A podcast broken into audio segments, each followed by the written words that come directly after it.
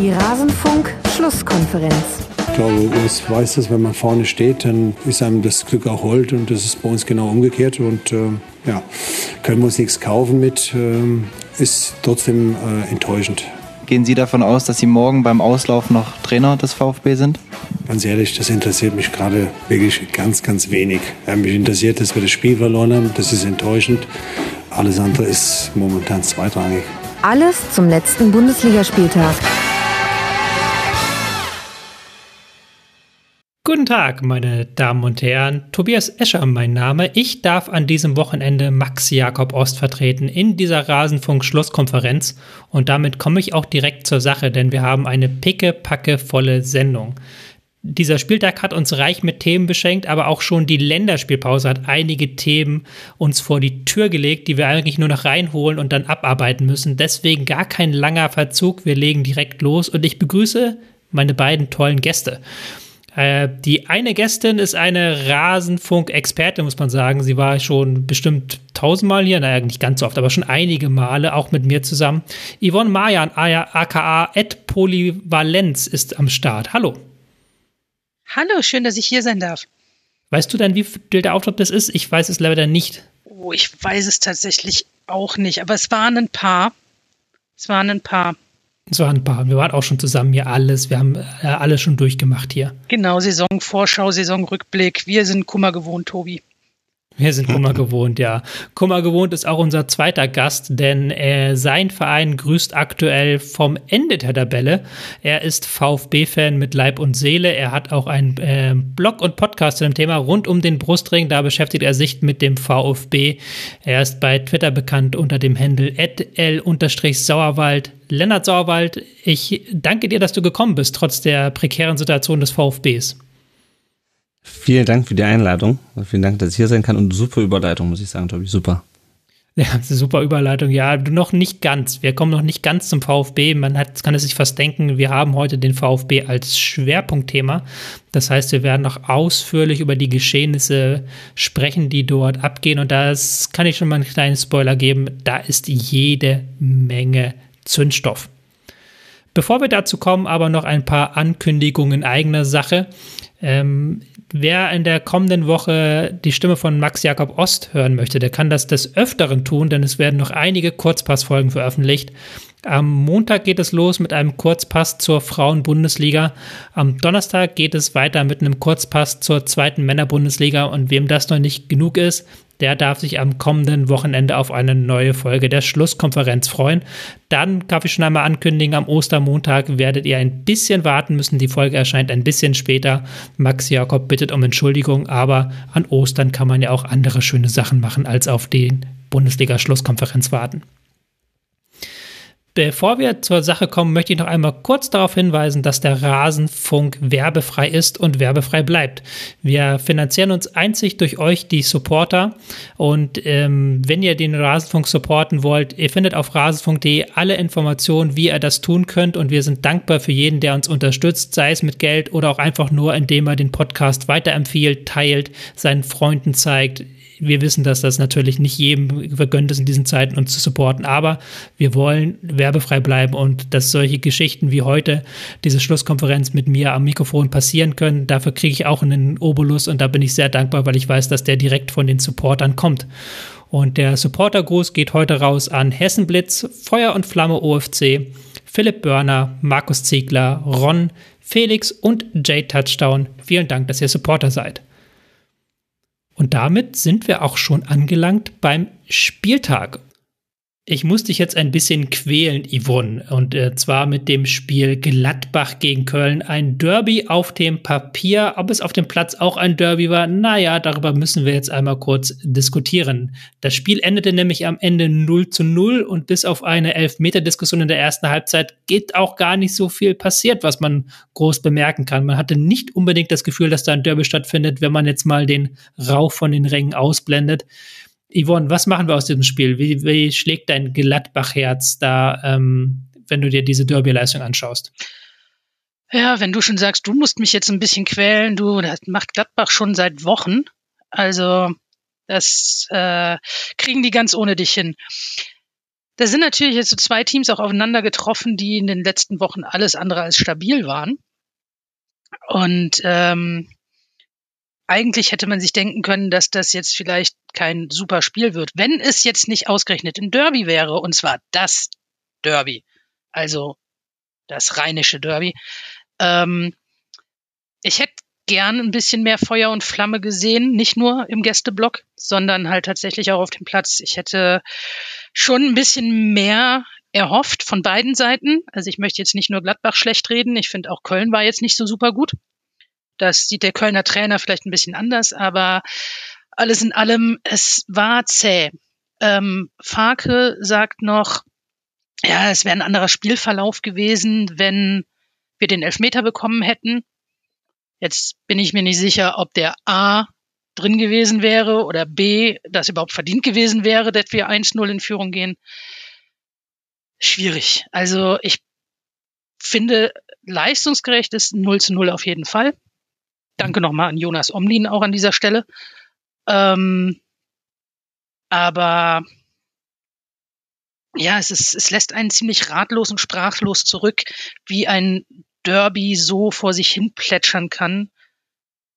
Und, ich möchte einmal noch ja. kurz, ähm, bevor, bevor wir da weiter galoppieren, ähm, der Elfmeter ist natürlich die eine Sache, wurde auch nachher dem Spiel natürlich diskutiert. Äh, Baumgart hat da keinen Elfmeter gesehen, Farke hat natürlich einen Elfmeter gesehen.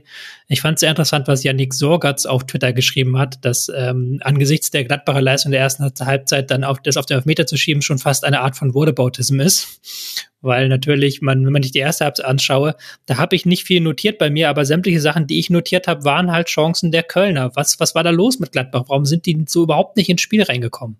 Ja, gute Frage. Also ich bin ja, ne, wahrscheinlich muss man jedem Gegner ein Bayern-Trikot anziehen, damit das irgendwie funktioniert. Ich, ich weiß es nicht. Wie gesagt, also ich war lange sprachlos, bin immer noch ratlos. Ich ähm, ja, du hast natürlich halt, also Jonas Hofmann, brauchen wir nicht drüber reden, ist ein unfassbar guter Spieler, unfassbar wichtiger Spieler, hatte halt echt nicht seinen besten Tag. Blöd, dass, oder ungünstig, dass er das 80 Minuten lang haben durfte, dass man da halt nicht früher reagiert hat. Aber das ist ja eh so ein Farke-Thema. Wechseln eher ungern. Ähm, Gladbach hat überhaupt nicht ins Spiel gefunden. Am Anfang mochte ich es noch ein bisschen auf den sehr rutschigen Rasen schieben und twitterte auch noch so Rasendoof, Schiedsrichter doof, fehlt nur noch, dass das Flutlicht blendet. Dann hätten wir also alle Klischees so erfüllt, die man so auch gerne in der Kreisliga mal als Aus, äh, Ausrede nimmt. Es fühlte sich nämlich auch über weite Strecken echt wie so ein guter Sonntags-Kreisliga-Kick an, ehrlich gesagt. Ratlos? Yes. Keine Ahnung, ich weiß es nicht, wie man so man Derby angeht, ja. Ja, ich hatte auch das Gefühl, so richtiges Derby-Feeling ist da lange Zeit nicht aufgekommen. Die Kölner haben es dann noch so ein bisschen versucht, haben dann mit dieser Raute ja auch ganz gut ins Pressing gefunden. Aber auch nach der zweiten Halbzeit gab da ja ein riesiger ähm, Abfall bei den Kölnern. Und da möchte ich mal versuchen, dich ins Boot zu holen, Lennart. Wenn ich mir jetzt angucke, im Jahr 2023 hat Köln, ist Köln in sieben von elf Spielen ohne eigenes Tor geblieben. Mhm. Das beschönigt eigentlich noch, wenn man auf die Rückrunde blickt und die ersten beiden Spiele 2023, die ja noch in Runde war, ausblendet, dann sind es ja sogar sieben von neun. Also diese Offensive der Kölner, werden die jemals wieder ein Tor schießen? Ich weiß es nicht. Äh, gegen uns haben sie auf jeden Fall keins geschossen und das sagt schon sehr, sehr viel aus. Weil der VfB, also ich kann, also wir haben ja vor nicht allzu langer Zeit gegen die gespielt und erstaunlicherweise zu Hause 3 zu 0 gewonnen. Und wenn man äh, es schafft, äh, gegen den VfB kein Tor zu schießen. Also weder von unserem schlechten Umschaltverhalten zu profitieren, noch sonst irgendwie von unserer Trotteligkeit da hinten, dann sagt das schon was aus. Also ich war auch überrascht, wie schlecht die Kölner waren gegen uns. Äh, dann die Wochen danach war ich nicht mehr überrascht. Äh, und umso, umso überraschter bin ich jetzt, dass es äh, der Borussia nicht gelungen ist, da heute ähm, das, das Spiel zu gewinnen. Also ähm, ja, das ist also schwierig in Köln. Ja, es ist auch schwierig generell. Also die Stimmung in Gladbach, die ist ja auch schon eine Weile etwas durchwachsener. Natürlich steht Farke immer mal wieder zur Diskussion. Es ist, äh, verstehe ich zu einem gewissen Punkt. Ich mag Farke, ich halte Farke nicht für einen wirklich schlechten Trainer. Ich kenne ihn ja noch so aus seiner Zeit aus England, wo ich auch ein bisschen was mitbekommen habe. Ähm, Er hat halt einen Scherbenhaufen übernommen, mit dem ja auch schon die Trainer davor ihre Schwierigkeiten hatten. Ähm, sollte da irgendwie versuchen, Stabilität reinzubringen und hat immer anfangs noch gesagt, erst die Stabilität und dann Farke Fußball. Jetzt fehlt aber halt irgendwie so beides. Also hm. man sieht jetzt nicht unbedingt die Stabilität. Elvedi war heute überraschend stabil, muss man dazu sagen. Dem hat die Länderspielpause offensichtlich ganz gut getan. Der als Abwehrchef natürlich eine wichtige Rolle spielt, der aber in den letzten Wochen alles andere als Abwehrchef gewesen ist, was mir auch für ihn sehr leid hat. Ähm, und du hast dann halt, du hast halt die Frage natürlich jetzt immer vor Augen, wie geht's in Gladbach weiter? Es wird gezwungenermaßen einen Kaderumbruch geben. Es gibt Spieler, die gehen kostenlos woanders hin. Es gibt Spieler, die sind alt. Es gibt Spieler, die wissen noch nicht ganz genau, ob sie gehen oder bleiben. Es werden neue Spieler kommen müssen. Vielleicht verkaufst du auch Kone für viel Geld, um neue Spieler kaufen zu können. Es wird also tatsächlich umgebaut werden müssen. Ähm, das wird aber auch kein Selbstläufer, dass man sagt, hey, dann bauen wir doch im Sommer den Kader so auf, wie Farke ihn gerne möchte, damit wir den Farke Fußball spielen können, den man von Farke halt kennt. Und das wird ein ziemlich unangenehmer Sommer und das wird ein ziemlich, eine ziemlich unangenehme Saison, weil du halt nicht den super duper Kader, Kader da zusammenbauen kannst, weil einfach das Geld fehlt, weil sehr, sehr viele Spieler ausgetauscht, sage ich jetzt mal, werden müssen. Und das dann natürlich auch erstmal wieder Zeit braucht. Da sind, werden viele junge Spieler auch wieder dabei sein, die natürlich auch wieder ein bisschen Zeit brauchen. Das wird nicht von jetzt auf gleich mhm. funktionieren. Und ähm, die andere Entscheidung ist, du gehst den Weg jetzt ohne Farke weiter, aber mit wem? Mhm. Ich weiß, ich höre jetzt schon wieder ganz viele schreien, aber wir haben doch den Polanski. Ja, ja, der macht das auch mit der U23 ganz gut, aber das ist ja trotzdem noch mal ein Schritt, ob er jetzt Bundesliga macht und da jetzt irgendwie versucht, das zu kitten, was da im Moment schief läuft oder nicht. Also das kann halt auch ganz schief gehen im schlimmsten Fall und dann versaust du dir da einen wirklich, wirklich guten Nachwuchscoach, aus dem man vielleicht später mehr rausholen könnte. Deswegen ja, schwierige Entscheidung, die ich zum Glück nicht treffen muss. Mhm. Wir werden ja nicht die Ersten, die einen U23-Coach dann damit verbrennen äh, für, für spätere Aufgaben. Also, ja. Ich habe bei Gladbach immer so ein bisschen das Gefühl, man hält sich halt gerade so mit so Leuten wie Tyram oder Player halt nicht über Wasser, aber das ist so, die machen halt noch den Unterschied und deswegen steht man halt irgendwo in der Mitte der Tabelle, aber so insgesamt. Ja, wobei Tyram, der ist halt, ja, ich, ich mag den Kerl und der ist halt auch echt immer so ein bisschen unglücklich. Der hat jetzt von 22 Großchancen 16 vergeben. Also das spricht jetzt auch nicht so für ihn. Mhm. Ähm, Player kommt in der 80. Minute, weil Hofmann 80 Minuten einen schlechten Tag haben durfte und steht dann auf dem Platz so, ja, Trainer, was jetzt machen? Ne? Also, wie soll ich jetzt in 10 Minuten hier auf einmal, ne? Also, ja. da tat mir jetzt Player auch ein bisschen leid. Und es, also das ist sowas, also, ne, es gibt nicht nur schwarz und weiß, nicht gut und böse und was weiß ich, und das ist bei Farke halt auch der Fall. Also der macht viel gut, der macht aber auch manche Sachen, die ich nicht verstehe. Zum Beispiel diese Auswechslung. Und es ist ja auch durchaus bei ihm schon passiert, dass er Leute einwechseln wollte und plötzlich wurde das Spiel abgepfiffen und er kam nicht mehr dazu, weil er so spät erst eingewechselt hat. Das ist tatsächlich passiert. Und mhm. ähm, das sind halt Sachen, die nicht so optimal sind, die aber vielleicht auch zeigen, was er so ja, generell halt, also Favre war ja auch einer, der spät gewechselt hatte, hat das aber meistens dann irgendwie noch ein bisschen Hand und Fuß gehabt, was so passiert ist. Ja, es ist schwierig. Interessanterweise, wenn man jetzt auf dieses Spiel nochmal ähm, zurückguckt, war es auf der einen Seite wurde gar nicht gewechselt, also erst, wie du hast das ja gerade schon gesagt, auf der anderen Seite, äh, Baumgart hat mal wieder die komplette Offensivreihe ausgewechselt, das hat auch nichts geholfen. Also es war wirklich so, offensiv hatte man das Gefühl, da fehlt bei beiden Teams jegliche Durchschlagskraft. Und das ist natürlich dann auch, ähm, wird ein bisschen von der Tabellensituation abgefedert, aber auch da sieht es, ist man nicht mal ganz so weit weg vom Abstiegsring. Köln auf Rang 13 mit 28 Punkten, Gladbach auf Rang 10 mit 32 Punkten, also auch beide ja gar nicht mal so in den sichersten Gefilden. Mhm. Wobei, wobei, ich bei, Entschuldigung, wobei ich bei Köln fast glaube schon, dass, also ist halt auch ein Qualitätsproblem. Also, wie mhm. gesagt, ich habe die ja gegen uns gesehen. Ähm, und wenn du halt einen Selke auch äh, nach 60 Minuten runternimmst, wo du denkst, wo ich dachte, als der kam, okay, das ist nochmal so dieser typische Unterschiedsspieler, der dir zumindest nur die ein, zwei Tore im Abstiegskampf machst oder im, im Kampf aufs Mittelfeld, weiß nicht, ob Köln äh, noch hin, unten reinrutscht. Ähm, keine Ahnung, das schießt jetzt keine zehn Tore mehr in der Rückrunde, aber ähm, ja, du wechselst aus und es, es kommt nichts Besseres nach bei Köln. Ja, bei, bei Selke habe ich aber gesehen tatsächlich, also das hat ja einen Grund, dass der ausgewechselt wurde. Zumindest hatte der nachher einen dicken Eisbeutel auf dem Knie. Mhm, okay. Ähm, das ist natürlich halt so ein Selke-Thema. Der ist halt irgendwie, der krebst sich ja von einer Verletzung zur nächsten.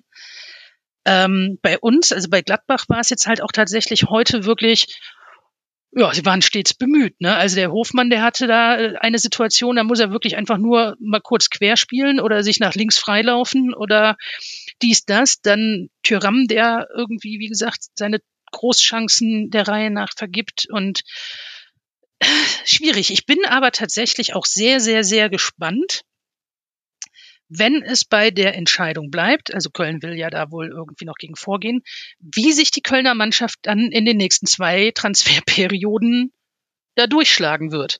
Vielleicht noch einmal mhm. kurz zum, ähm, zum Kontext. Das hat ja wahrscheinlich äh, vielleicht auch nicht jeder mitbekommen. Der erste FC Köln wurde von der FIFA zu einer Transfersperre verurteilt. Ähm, es war ein Verfahren vorausgegangen, wo es um einen Jugendspieler ging, den man vom slowenischen Club Olympia Ljubljana gekauft hat beziehungsweise man hat ihn nicht gekauft, sondern er hat bei Ljubljana den Vertrag gekündigt und der erste FC Köln hat ihn dann verpflichtet.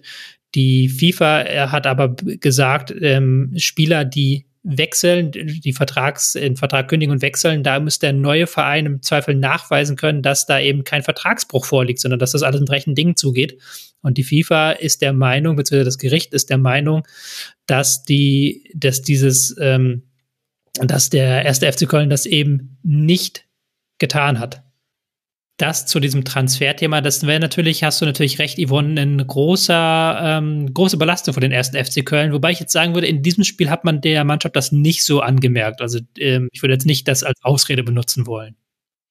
Nee, das nicht. Es ist halt nur interessant dann zu sehen, wie sich das entwickelt, weil ich denke, dass der FC auch ganz gerne hier und da noch neue Spieler holen möchte, weil sich ja doch immer mal wieder jetzt gerade in den letzten Wochen gezeigt hat, dass es äh, auch beim FC diverse Schwankungen in Leistungen etc. gab. Mhm. Und äh, die sich mit Sicherheit auch gerne verstärken würden. Und es halt einfach sehr interessant sein wird zu sehen, was passiert, mit wem wir da rechnen können und so weiter, wenn sie keine neuen Spieler kaufen sollten. Ja, zumal der. Werden Verträge verlängert, wo wir bis jetzt gar nicht von ausgehen, dass sie verlängert werden und so weiter. Ja, ja. Oder der Spieler von St. Pauli, dessen Name mir gerade entfallen ist, den sie ja schon verpflichtet haben. Den sie aber nicht registrieren, genau, den sie aber nicht registrieren dürften. Also die haben ihn zwar verpflichtet, aber die können ihn halt mhm. nicht melden.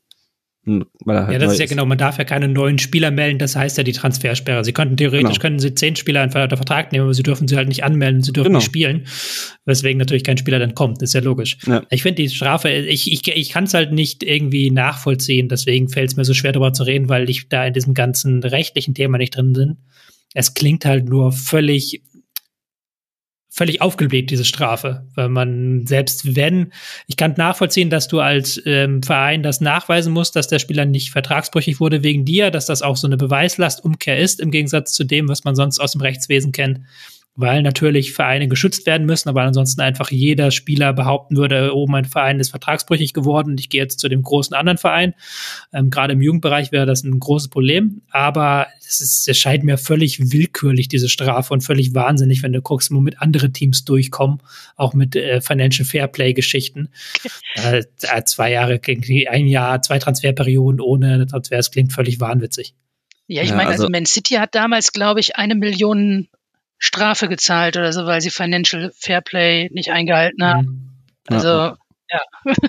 ja es klingt ein bisschen populistisch, aber es ist so, dieses, die äh, Kleinen hängt man, die Großen lässt man laufen. Ja, so ein Stück weit, das mag sein. Aber wie gesagt, ich kann das aber jetzt auch gar nichts dazu genau äußern, weil ich es nicht genau weiß. Deswegen, bevor wir uns hier auf dem Halbwissen, mhm. ähm, auf dem populistischen Halbwissenszug befinden, ähm, nochmal kurz äh, abschließend zu diesem Spiel der Hinweis. Der erste FC Köln, der muss jetzt auswärts gegen Augsburg spielen, dann zu Hause gegen Mainz, auswärts gegen die TSG. Sind sicherlich drei wichtige Spiele, um auch zu gucken, ob man da vielleicht nach unten reinrutscht. Es sind aktuell sechs Punkte bis auf den Relegationsrang. Da schließt Gladbach. sich eine Frage von mir kurz an. Ja, Wenn klar. wir bei Gladbach den Trainer diskutieren, machen wir das auch beim FC? Lennart, machen wir das beim FC? Das ist eine gute Frage, weil ich hatte eigentlich gedacht, schon vor der Saison, dass die da unten reinrutschen, weil ich letzte Saison, die waren so überraschend gut, aber ich habe gedacht, okay, das wird nicht halten, eine zweite Saison, weil ich auch von Baumgart nicht so viel gehalten habe, weil er kommt halt viel über die Emotionen, er hat mit Sicherheit auch seine Qualitäten als Trainer und ähm, ja, also ich würde mich nicht wundern, wenn man in Köln, äh, je nachdem wie knapp das am Ende wird, äh, auch im Sommer über einen neuen Trainer diskutiert, ähm, weil das, wir, wir kennen das mit unserer Saison. Ähm, die erste Saison nach dem Aufstieg bei der Köln war es dann der, der Klassenhalt, äh, läuft super. Ähm, und in the long run wird's aber, kommen dann, treten dann doch wieder Schwächen zutage, sowohl in der Mannschaft als auch beim Trainer. Und äh, ich, das hängt, glaube ich, ganz viel davon ab, wie tief Köln noch unten reinrutscht ähm, und wie viel Baumgart da vielleicht noch ähm, anpassen kann in den letzten acht Spielen. Mhm. Ich bin auch sehr gespannt. Ähm, ich sehe natürlich diese Offensivschwächen sehr, sehr stark, also dass sie jetzt so gar keine Tore mehr erzielen wollen. Es waren ja durchaus Chancen da in der ersten Halbzeit jetzt, aber die haben momentan so überhaupt keine Durchschlagskraft.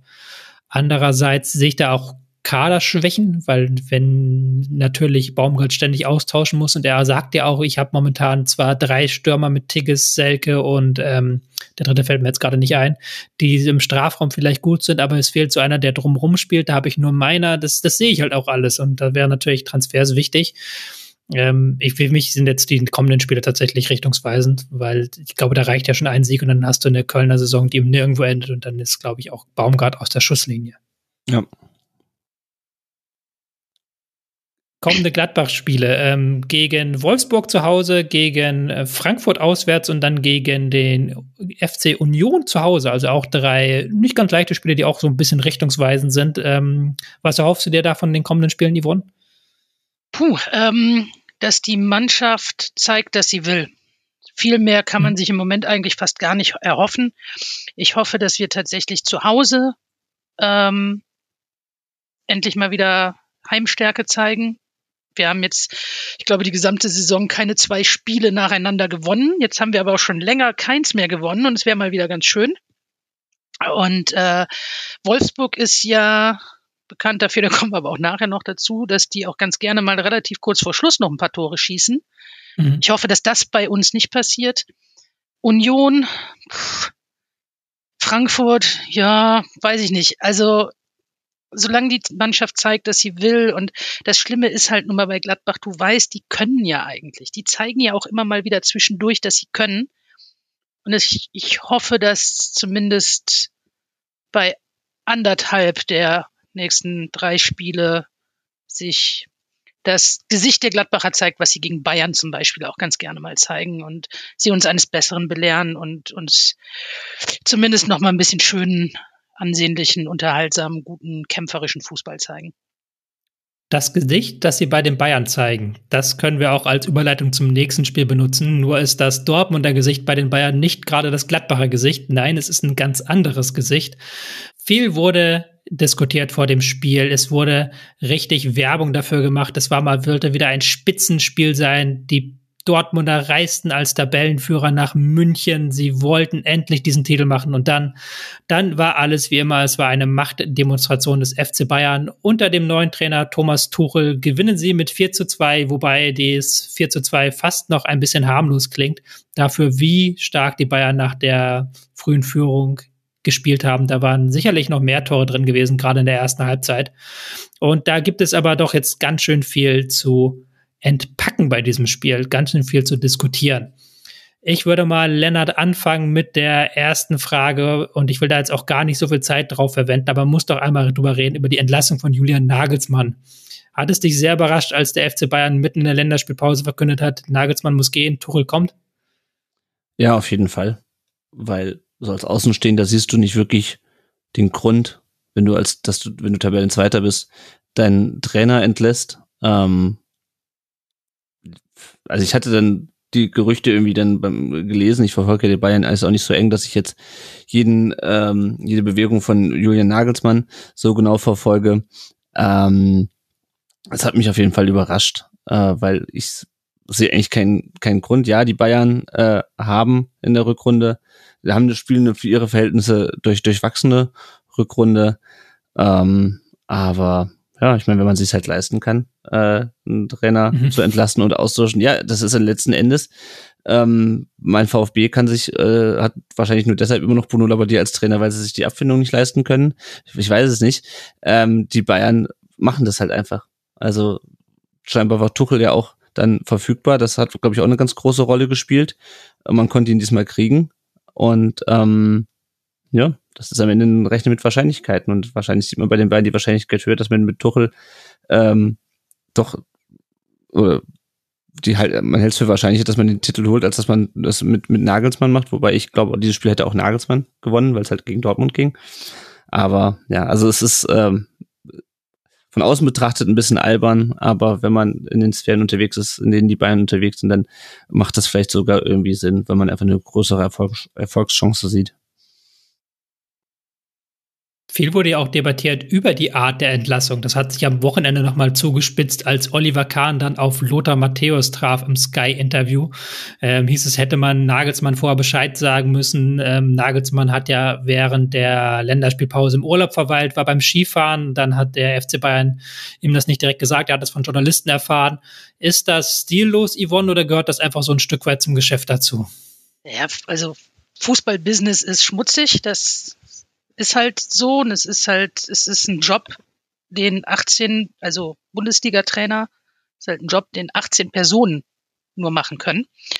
Mhm. Ähm, was, also ich fand es eine ganz, ganz schwierige Aussage, die ich heute gelesen habe von Uli Hoeneß ja, äh, Nagelsmann hätte halt nicht in Urlaub fahren dürfen, weil man hätte sich ja noch zusammensetzen können und mal drüber reden können und dann wäre das vielleicht ganz anders ausgegangen.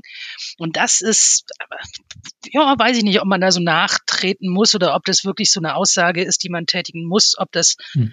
wirklich anders gelaufen wäre, wenn er nicht in Urlaub gefahren wäre ich meine, die waren alle bei ihren Nationalmannschaften, ne? Und der wird ja nicht einfach gegangen sein, ohne jemandem Bescheid zu sagen, so, ich bin jetzt mal im Skiurlaub. Ich weiß es nicht. Ich glaube einfach, dass es wie so oft im Fußball so ist, dass man nie erfahren wird, was wirklich intern gelaufen ist.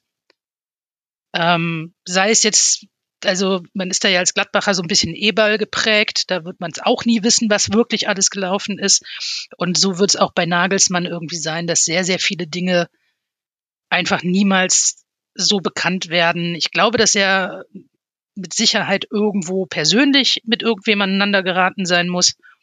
Ähm, ich hatte von irgendwem gelesen, ja, daran sieht man, da, wie wichtig Bayern die Meisterschaft ist und man das Gefühl hat, dass man die mit Nagelsmann nicht bekommt. Gut, Ancelotti hat sie bekommen, wurde trotzdem gefeuert, ähm, mhm. weil er eben die anderen zwei Pokale nicht geholt hat. Also das ist alles so ein bisschen schwierig und Bayern-Trainer mhm. ist kein schöner Job, glaube ich. Also ich habe es, glaube ich, so formuliert, Bayern-Trainer ist ungefähr so wie in der Formel 1 den zweiten Sitz bei Red Bull hinter Max Verstappen zu haben. Also das ist nicht schön. Und ähm, deswegen, also ich, ich glaube tatsächlich, dass da Sportliches, Privates und so weiter und so weiter sehr vermischt wurde, Persönliches und ob es die richtige Entscheidung war, ich glaube, dass Nagelsmann viele Optionen haben wird. Das ist ein junger Kerl, das ist kein schlechter Trainer. Er wird noch viel dazu lernen in jeglicher Hinsicht und ich glaube, dass der eine sehr gute Trainerkarriere noch vor sich haben wird. Ja, und ich würde es dann, glaube ich, auch dabei belassen wollen, weil du hast es schon gesagt, wir werden nie genau erfahren, was passiert ist.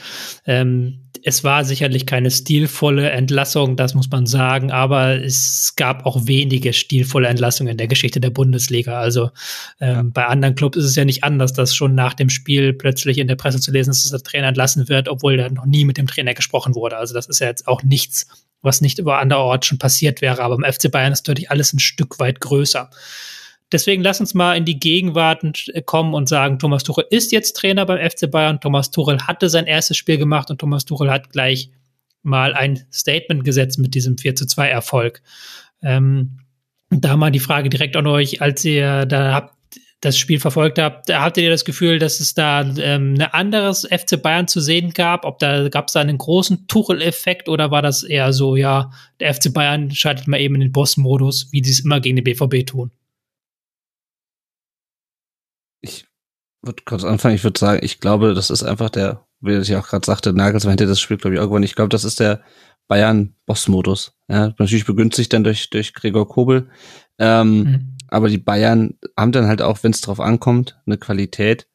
Äh, du machst einen so einen Fehler und die machen dich komplett nackig.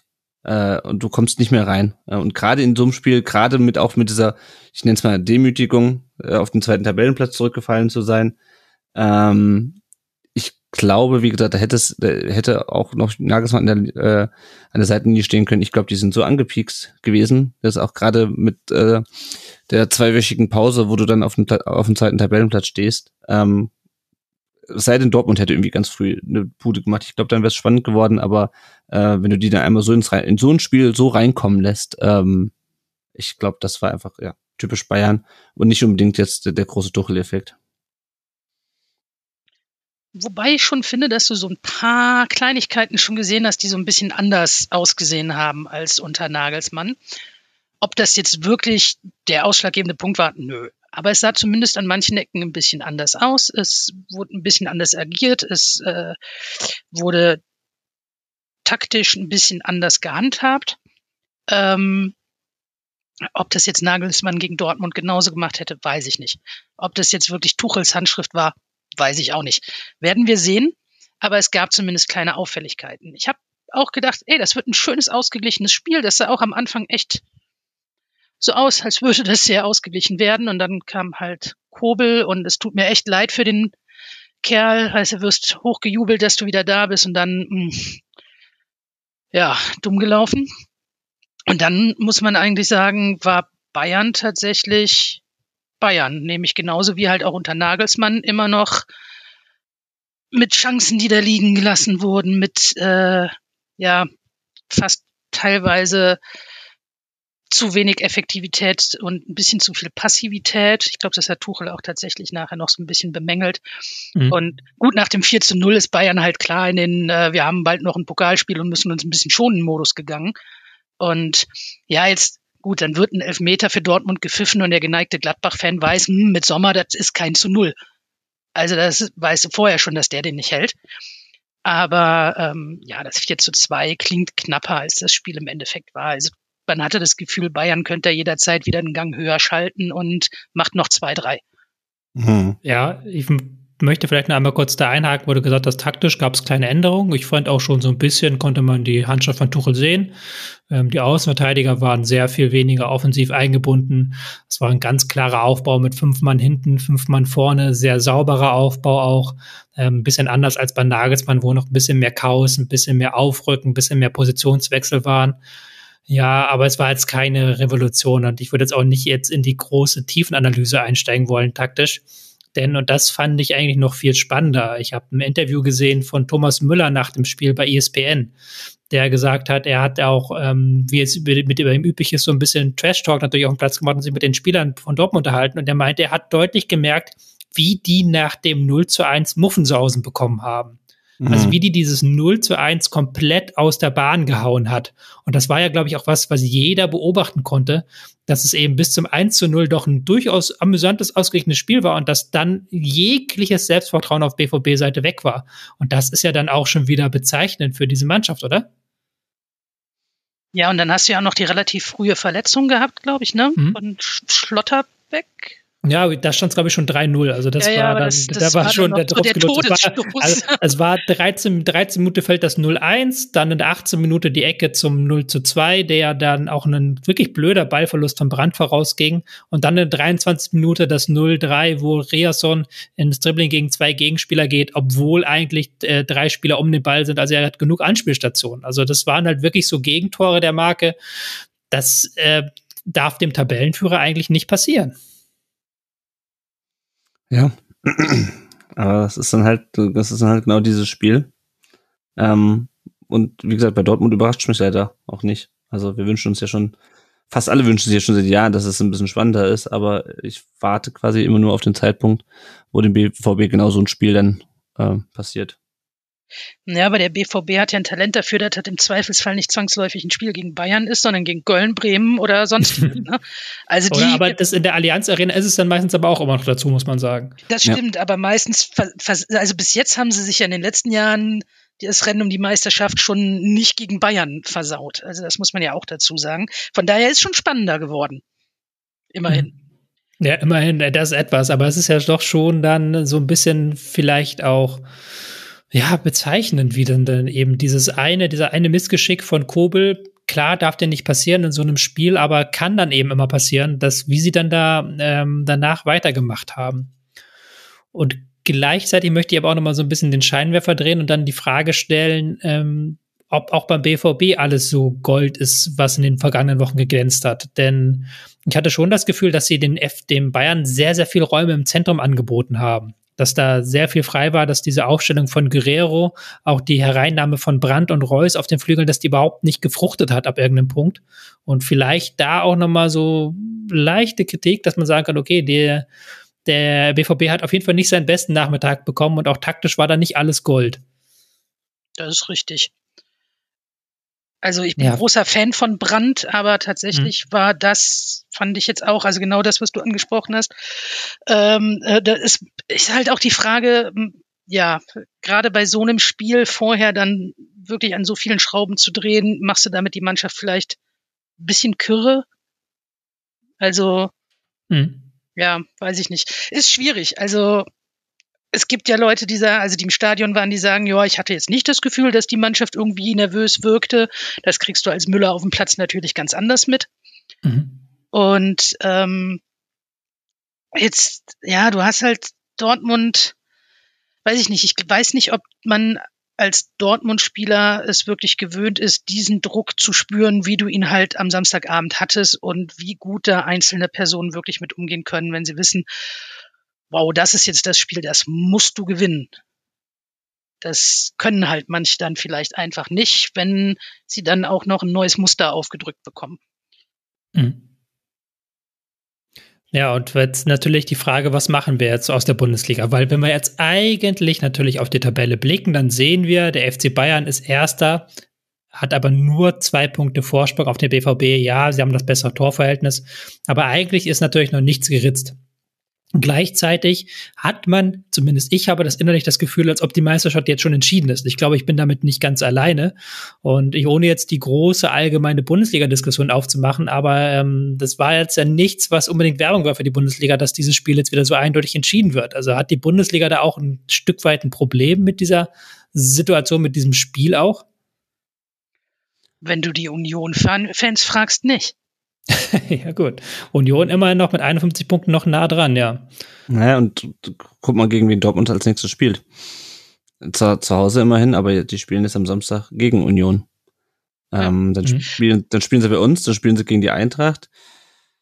Also ich, wenn ich mir den restlichen Spielplan vom BVB angucke, dann kann ich mir gut vorstellen, wo die ihre Punkte noch liegen lassen. Und ähm, ja, wie gesagt, das ist natürlich auch ein Allgemeinplatz, aber bei den Bayern kann ich mir auch gut vorstellen, dass die jetzt einfach durchziehen. Ja, aber ähm, die Bayern sind auch hier und da für einen Patzer gut, ne? Also das darf man auch nicht aus den Augen lassen. Irgendwie haben die es diese Saison auch geschafft, hier und da mehr Punkte liegen zu lassen. Ähm, ich glaube tatsächlich auch, dass die Bayern wieder Meister werden. Ich glaube aber, dass es dieses Jahr knapper wird denn je. Ja, ja das glaube ich mhm. auch. Ja, ja, ich bin sehr gespannt. Ich, ähm, vielleicht bin ich auch wieder mal zu kritisch zu Dortmund. Das tut mir auch leid, falls ich das bin. Aber mich hat natürlich diese Leistung jetzt sehr erschrocken, auch in gewissermaßen, dass sie jetzt in diesem Spiel so sind. Und das, ich hoffe nicht äh, für das Meisterschaftsrennen, dass das jetzt so der Anfang eines Negativtrends ist. Aber ich kann mir auch vorstellen, wie halt das Selbstvertrauen, das Dortmund aufgebaut hat, jetzt mal wieder richtig zerschlagen wurde. Und ich fand auch, dass Dortmund in vielen Spielphasen nicht gut gewirkt hat und jetzt auch ähm, Bayern so ein paar Probleme halt gezeigt haben im Zentrum, auch der Spielaufbau von Dortmund, der nicht immer optimal ist, die auch Union sehr gut ausnutzen kann kommende Woche. Ja. ja, jetzt hast du aber, du kommst halt auch aus, als Dortmund, kommst du halt aus einem dicken Sieg gegen Köln und denkst dir, boah, geil. Und nachdem ich Köln heute gesehen habe, denke ich mir so, mh, hm, ja, mhm. gut. wenn du das als Dortmund halt, das musst du halt auch als Dortmund gewinnen. Ne? So, aber ja, ich, ich glaube, dass Dortmund halt, also Dortmund ist auf einem guten Weg. Aber ich glaube tatsächlich, dass Dortmund halt noch so einige Stellschrauben hat, an denen sie drehen müssen, weil die sehr, sehr lange Zeit halt immer so einen Starspieler haben, um den herum sie irgendwie versucht mhm. haben, mhm. ein Team zu bilden. Und jetzt haben sie das zum ersten Mal seit langer, langer Zeit nicht mehr und versuchen jetzt wirklich gerade eine homogene Mannschaft aufzubauen. Man kämpft jetzt so ein bisschen darum, bleibt Bellingham, ja, nein, vielleicht. Ähm, aber ansonsten sind sie jetzt das erste Mal seit langem wieder dabei, wirklich als, als Team, als Gemeinschaft was aufzubauen und nicht um einen Starspieler. Und sie haben einen guten Trainer, dem ich sehr, sehr, sehr viel zutraue, der wirklich gut zu der Mannschaft passt, der nach Dortmund passt. Da ist eine Mannschaft, die sich gerade sehr, sehr gut zusammenrauft und aufbaut. Und ich glaube, dass wir da tatsächlich mit ein bisschen Geduld dann spätestens in ein, zwei Jahren wirklich nochmal einen knapperen Titelkampf wieder sehen werden. Mhm. Vielleicht dann sogar noch mit noch mehr Union, wer weiß. Mhm. Dein Wort in Gottes Ohr. Ähm, Lennart, Entschuldigung, ich wollte dich nicht ja, abwürgen. Alles gut. Nee, ich bin auch mal gespannt äh, auf das Spiel jetzt am Mittwoch. Äh, weil wir reden ja auch gleich noch über, über Leipzig, die ja auch äh, mhm. äh, sich in einer Situation finden, mit der sie nicht zufrieden sein können. Man könnte sie fast aus Leipziger Sicht schon als prekär bezeichnen.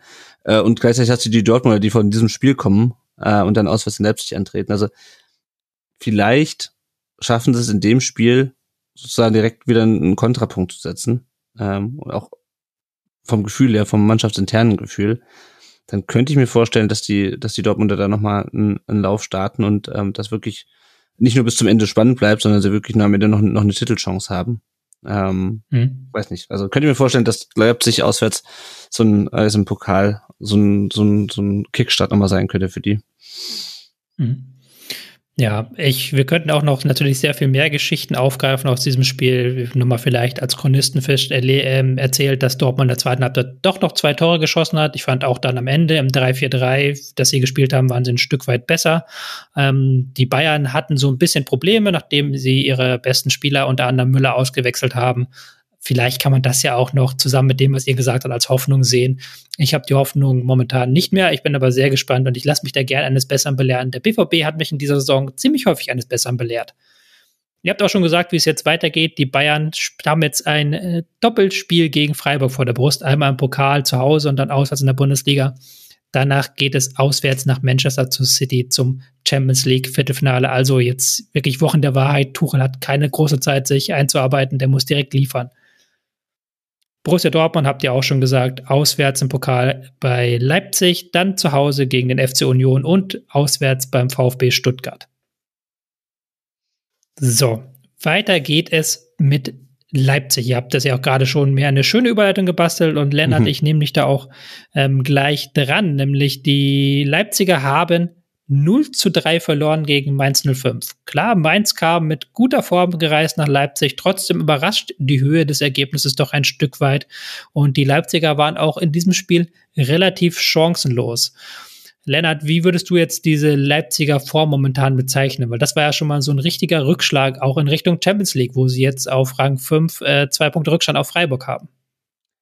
Ja, also die Leipziger ähm, also die Dortmunder überraschend, haben mich jetzt nicht überrascht mit ihrem äh, Einbruch das gegen die Bayern. Die äh, Leipziger überraschen mich hingegen sehr, weil äh, die hatten auch gegen uns natürlich ähm, schon teilweise Probleme. Ähm, aber das ist eine Mannschaft, die einfach individuell so gut besetzt ist, dass die so untergeht gegen eine Mainzer Mannschaft, die ähm, kollektiv ihre Qualitäten hat, aber die jetzt nicht, also du erwartest aber nicht, dass, dass, dass Mainz auswärts gegen eine so gut besetzte Mannschaft wie, wie Leipzig so dominant ist. Äh, das äh, echt beeindruckend. Ähm, und äh, ich bin mir unsicher, ob es mehr gegen Leipzig oder mehr für Mainz spricht, weil die Mainzer ja, wie du sagst, die sind in einer guten Form. Die pirschen sich da so langsam sicher, äh, langsam aber sicher an Platz 6 ran. Ähm, ja, beeindruckend. Auch die, die Abgezocktheit, wie, wie, wie sie ihre Tore gemacht haben. Ähm, Ajorke wäre, an dem waren wir auch mal interessiert. Ähm, ja, beeindruckend. Also kann man nicht, kann man nicht anders nennen als beeindruckend von den Mainzern. ich habe zwei Statistiken rausgesucht. Die eine Statistik ist eigentlich schon relativ langweilig. 70 Prozent Ballbesitz hatte Leipzig, also deutlich, deutlich mehr Ballbesitz gegen Mainz, die natürlich nach der frühen Führung in der neunten Minute sehr stark auf Konter setzen konnten. Ähm, Leipzig hat aus dem Ballbesitz relativ wenig gemacht. Das ist jetzt gar nicht mal so eine neue Nachricht. Das war ja in den vergangenen Wochen häufiger das Problem. Aber Yvonne, die zweite Statistik, die ich rausgesucht habe, ist ähm, Ajork, der im Sturm von Mainz mal wieder eine starke Leistung gezeigt hat. Er hat sieben von acht Kopfballduellen gewonnen, hat ja auch einen richtig schönen Treffer nachher erzielt zum 2 zu 0. Und das ist, sollte ja dann vor allen Dingen auch zeigen, wie körperlich überlegen die Mainzer waren. Das war eigentlich etwas, was Leipzig immer bisher als Stärke hatte. Ja, ich fand aber generell, muss ich ganz ehrlich sagen, also mich überrascht noch nicht mal Leipzig, sondern mich überrascht vor allen Dingen Mainz. Die machen mhm. das so unfassbar clever auch alles. Ähm, also das war ja wirklich, also die scheuen sich ja auch nicht in Zweikämpfe zu gehen. Die sind dann auch noch stark, wenn sie in Zweikämpfe gehen. Die schalten unheimlich gut um. Das war ein richtig unterhaltsames Spiel, muss ich sagen. Ich habe es eigentlich so gar nicht erwartet. Ich war ganz überrascht, so, ach, das ist aber nett anzugucken. Und war ein bisschen dahingehend überrascht, dass Leipzig wirklich überhaupt keine Ideen hatte, aus dem Spiel heraus irgendwie da was zu machen. Und es ist, ja, Mainz löst das körperlich halt auch tatsächlich, wie ich ja sagte, also sehr zweikampfstark halt auch. Und ich glaube, das ist man von Mainz, so wie sie das im Moment alles machen, ist man das erstmal nicht gewohnt. Und das ist tatsächlich wirklich, wirklich überraschend und ich bin gespannt, wie da die Reise weitergeht. Also da scheint sich auch wirklich, äh, da scheint sich ein Team zu bilden, gerade mit dem Trainer zusammen, schon über eine längere Zeit, was noch sehr viel Spaß machen wird in nächster Zeit. Sind aktuell Mainz jetzt nicht Leipzig, ne? Also. Ja, das haben wir, glaube ich, schon verstanden aus dem Kontext. Äh, äh, Mainz jetzt auch nur noch fünf Punkte hinter Leipzig. Also ist gar nicht mehr so ein riesiger ähm, Abstand der Tabelle, sind auf Rang 8, punktgleich mit den ähm, Leverkusen dann auf Rang 7, ein Punkt nur hinter Frankfurt. Ich habe gesagt, der gerade schon Ajork so ein bisschen hervorgehoben. Auch Stach mit einem sehr guten Spiel auf ungewohnter Position, so ein bisschen weiter offensiv im 3-4-3, so auf einer halb rechten, halb linken Rolle. Das war schon äh, ein starkes Spiel von ihm auch. Und ansonsten ist aber auch momentan die, wirklich jeder Spieler in Form. Und äh, ich habe es ja auch gerade schon so ein bisschen angedeutet mit diesem Kopfballduell gewonnen von Ajork. Aber auch Hantje Olsen und Fernand haben hinten auch wirklich alles abgeräumt, alles weggeräumt. Das war das, was mich da überrascht hat, war, wie körperlich überlegen die Mainzer waren. Ja, im Grunde mhm. kann halt Leipzig auch froh sein, dass es nicht noch höher ausgegangen ist. Ne? Mhm. Also das ist ja noch das Überraschende daran eher, dass man denkt so, ja gut, Mainz hat das 3-0 gewonnen, das hätte aber auch noch höher ausgehen können eigentlich. Also das ist schon, ja, machen sie gut. Ja, und Mainz hat ja auch, ich sehe gerade noch mal, Mainz hat ja auch in der Luft eine Zweikampfquote von 70 Prozent. Also das ja. unterstreicht das ja nochmal was. Also meinst sowieso, glaube ich, das Team, er meint sowieso das Team mit den meisten gewonnenen Kopfballduellen, aber jetzt in diesem Spiel auch nochmal sehr gegen Leipzig, die ja eigentlich in dieser Hinsicht gar nicht schlecht sind normalerweise. Ja, Leipzig ist da, glaube ich, auch gerade so ein bisschen in der Findungsphase. Also da mhm. ist mhm. irgendwie, also ich fand, als es damals anfing so mit RB, dachte ich noch, ach, Leipzig. Naja, aber wenigstens kann man sie sich gut angucken beim Fußballspielen. Ne? Also es war ja mhm. temporeich, der so gepriesene RB-Fußball und so weiter. Und das verliert Leipzig meiner Meinung nach Monat für Monat ein Stückchen mehr. Und mhm. wenn sie dann jetzt noch wichtige Leute verlieren im Sommer, dann äh, hm, bin gespannt, wie die Herren Sportdirektoren das lösen. Salzburg. Ja, du kannst aber ja nicht alles aus Salzburg holen. Du brauchst ja auch noch ein bisschen mehr Qualität. Stimmt, ja, das stimmt. Also, ja. Deswegen, da bin ich sehr gespannt, was da, äh, ich sag's euch, Thüram spielt nachher doch noch in Leipzig. Ähm, nee, aber äh, ich bin tatsächlich sehr gespannt und auch, wie sich das halt tatsächlich mit Rose wirklich äh, fügt, ob es sich fügt. Also da gibt's in Leipzig gerade sehr, sehr viele Fragezeichen und ich bin gespannt, was an. Geldern fließen wird. War jetzt auch ein Spiel, das so ein bisschen ähm, keine Werbung war, sowohl für den Trainer als auch für die Kaderplanung, weil eine Werner Silva vorne waren äh, relativ stark vom Spiel abgekoppelt, haben auch überhaupt keine Synergien miteinander gehabt. Werner hatte ja dann noch seine zwei guten Möglichkeiten ähm, und auch dann eine sehr gute Möglichkeit, wo er frei durch ist, die er natürlich wieder nicht macht. Also es ist natürlich sehr unglücklich seit seiner Rückkehr, Werner. Und da hat dann natürlich so, an diesem Nachmittag hat so gar nichts gepasst. Ähm, wie gesagt, dass sie beim Ballbesitz nicht gut sind, das, das waren sie in den vergangenen Wochen auch nicht. Aber jetzt ähm, drei Tore aus dem Spiel heraus kassiert, das ist eigentlich nicht so Leipzig, wie man es aus den vergangenen Wochen kennt. Kann man mhm. wirklich nur hoffen für sie, wenn man jetzt auf Leipziger Seite ist, dass sie das schnell abhaken. Gladbach und Dortmund-Fans nicken wissend. Weil? Rose. Achso. ja. Das stimmt. Also das, stimmt. der, der hat ja kurz, kurz bei mir Aussätze gehabt, ja. Okay, nee, er hat ja schon öfter so in seiner Geschichte als Trainer mal hier und da Schwächephasen in Mannschaften gebracht. Äh, bleibt abzuwarten, aber das in Leipzig quasi wieder mh, mm, in einen Höhenflug umwandelt. Ich äh, bin gespannt. Ich bin ebenfalls gespannt. Er hat jetzt die Chance, mit dem Pokalspiel gegen Dortmund ein Ausrufezeichen zu setzen. Danach geht es nach Hertha äh, zur Hertha. Danach geht es nach Berlin zu Hertha, so herum muss es heißen. Auswärts ein äh, Spiel, das man als Leipzig gewinnen sollte und dann zu Hause gegen Augsburg, also jetzt die Chance, den Trend umzuwandeln. Ansonsten muss man auch so aufpassen, dass man nicht die Champions League-Ränge aus den Augen verliert. Hat jetzt zwar nur zwei Punkte Rückstand auf Freiburg, aber Union ist schon so ein bisschen weggezogen mit ihren 51 Punkten. Ja, und wenn Hertha so spielt wie am Wochenende, dann wird das für Leipzig auch nicht so hübsch. Bastelt mir eine schöne Überleitung, aber ich möchte einmal noch kurz erwähnen, wie es mit Mainz weitergeht. Die spielen nämlich ähm, jetzt zu Hause gegen Werder Bremen, dann auswärts gegen Köln und dann zu Hause gegen den FC Bayern. Und sie haben tatsächlich die Chance, noch oben mit aufzuschließen. Das würde mich sehr freuen, weil ich habe sie in der Saisonvorschau auf Rang 7 getippt. Davon sind sie gar nicht mehr so weit weg. Aber das war es jetzt zu diesem Spiel und wir kommen Du hast mir gerade schon eine gute Überleitung gebastelt, Yvonne. Wir kommen zum Spiel Freiburg gegen Hertha BSC. Ein Spiel, das am Ende 1 zu 1 endete, wobei die einen sagen werden, ja, das haben wir uns verdient, dieses 1 zu 1. Und die anderen werden sich fragen, Mensch, wie konnten wir dieses 1 zu 1 nur herschenken? Wir haben doch so lange so gut geführt. Ja, ähm, Freiburg gegen Hertha und Yvonne, ich stelle mir mal die Frage, wieso gibt der SCF dieses Spiel trotz der 1 zu 0 Führung nach Freistoß Grifo noch aus der Hand? Weil Hertha überraschend äh, geliefert hat, was man nicht vielleicht erwartet hätte, dass sie das so noch bringen. Also du, das fängt ja, es fängt ja schon damit an. Also Freiburg geht ja in das Spiel erstmal rein und hat, glaube ich, äh, die letzten Spiele eigentlich außer gegen Juve nicht verloren.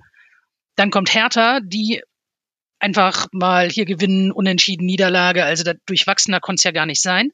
Schwarz stellte seine Startelf auch mal spontan auf sechs Positionen um. Und das funktionierte überraschend gut. Also normalerweise denkt man ja so, puh, sechs Positionen, das wird unangenehm. Aber das hat wirklich, wirklich gut funktioniert. Also Hertha lief früh an, Hertha stand defensiv brutal gut. Kenny, einer der sechs Neun, über den lief unfassbar viel. Äh, nur Freiburg stand halt einfach immer zu gut. Und mhm. deswegen kamen halt die, also die Bälle von Hertha ein bisschen zu ungenau. Sonst wäre, glaube ich, also die Freiburger Führung, die sie lange hielten, hätte, glaube ich, aus Hertha Sicht gar nicht sein müssen. Also Hertha hätte da durchaus sehr lange das Unentschieden halten können. Äh, meiner Meinung nach ist das auch das bisher beste Auswärtsspiel der Hertha seit vielen mhm. Monaten gewesen. Also ich glaube, das war auch das erste Auswärtsspiel in diesem Jahr, wo sie gepunktet haben. Ähm, und ja, Freiburg hatte so im gesamten Spielverlauf immer wieder irgendwie, schien es mir, Probleme, eine Lösung zu finden, wie sie gegen diese Defensive von Hertha halt ankommen.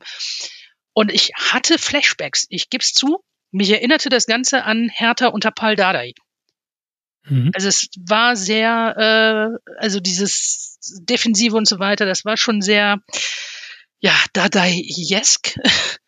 Aber Gut, also das Gegentor, ja, wie gesagt, muss nicht sein. Also das hätte Hertha auch durchaus verdient gehabt, dass das länger unentschieden oder durchgehend 0-0 bleibt oder sie es sogar gewinnen. Nach dem Gegentor wurden sie ja dann auch ein bisschen offensiver. Mhm. Und äh, also das, äh, ganz ehrlich, das 1-1, um auf deine Ursprungsfrage zu kommen, wie kann Freiburg das nicht halten? Das war von Gangkam einfach unfassbar stark gemacht, ne?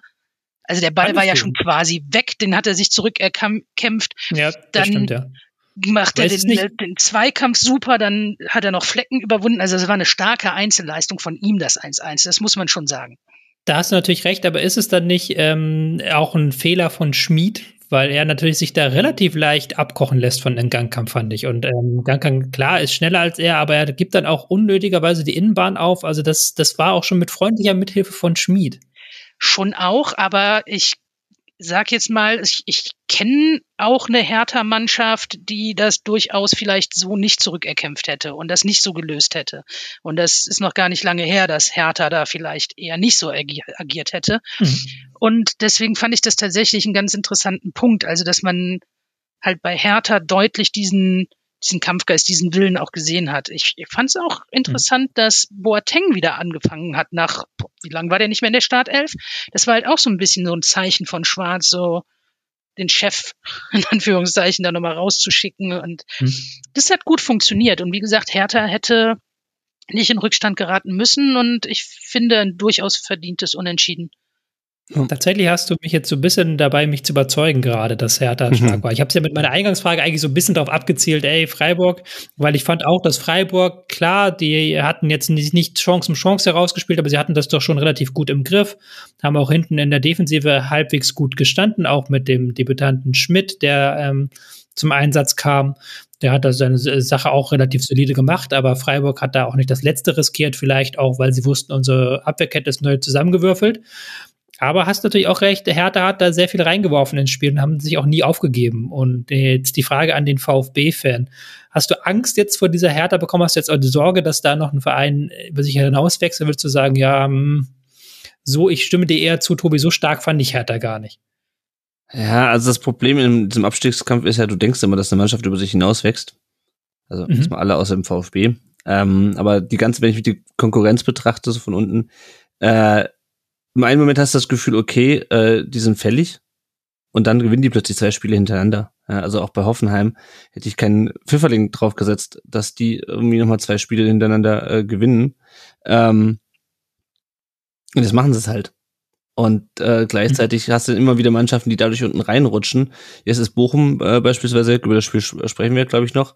Es sind aber auch noch acht Spiele äh, und keine von den Mannschaften ist so stabil, dass du sagen kannst, die verabschieden sich jetzt wirklich aus dem Abstiegskampf. Also Augsburg hat das irgendwann geschafft, weil Augsburg das jede Saison, jede Saison schafft. Äh, aber ansonsten, also weder äh, Bochum noch Hoffenheim noch Hertha noch Schalke, ist das, das sind alles keine Mannschaften, die jetzt wirklich eine Serie starten, um da, un, um da unten rauszukommen. Ich sehe auch gerade, der FC ist auch schon relativ weit unten angelangt, nämlich nur auf zwei Punkte vor, vor, ähm, vor Bochum, aber die rechne ich jetzt mal raus. Also, ähm, wenn wir stabiler punkten würden, würde ich mir noch weniger Sorgen machen. Das Problem ist, das tun wir halt nicht und deswegen reicht es halt der Konkurrenz äh, im Wechsel immer mal einen Punkt oder drei zu holen, äh, um uns jetzt hinten da halt ähm, schon mittlerweile mit ein, zwei Punkten Abstand oder bei der bei Hoffenheim sind es fünf, ähm, ja, auf den letzten Platz zu verweisen. Also es ähm, ja, es kann bei der Hertha in der nächsten Woche auch wieder ganz anders laufen. Deswegen ähm, Hm. ganz hoffnungslos bin ich nicht, aber ja, es ist halt dann immer wer anders, der dann st stattdessen punktet. Ja, Hertha jetzt gegen Leipzig zu Hause, dann auswärts äh, auf Schalke und dann zu Hause wieder gegen Bremen. Also sind äh, drei sehr spannende Spiele auf jeden Fall. Ich möchte zu diesem Spiel noch zwei Sachen erwähnen. Ich hatte ja gerade einmal die Personale Schmied, der zum ersten Mal seit wirklich langer Zeit wieder zum Einsatz kam. Er hat ja in der Anfangszeit von Corona sich mit Corona infiziert, ist dadurch sehr lange ausgefallen und war jetzt in dieser Saison auch aufgrund ähm, der Personalsituation bei S, beim SC Freiburg überhaupt gar keine, hat gar keine Rolle gespielt, kam jetzt rein, hat eigentlich ein gutes Spiel gemacht, bis auf seinen Fehler. Das tat mir ein bisschen leid, ist ja immer noch der re französische Rekordspieler in der Bundesliga, lang, lange Jahre ein Gesicht in der Bundesliga. Deswegen tat es mir so ein bisschen leid für ihn, dass das Tor ähm, auf seine Kappe ging.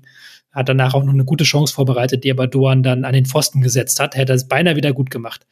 Ähm, das wollte ich einmal erwähnen. Und was ich noch amüsant fand, war, ähm, dass Hertha BSC dann eben in der 76. Minute wechselt. Niederlechner kommt rein, sie lösen hinten die Fünferkette auf, spielen ein extrem offensives 4-3-3-System.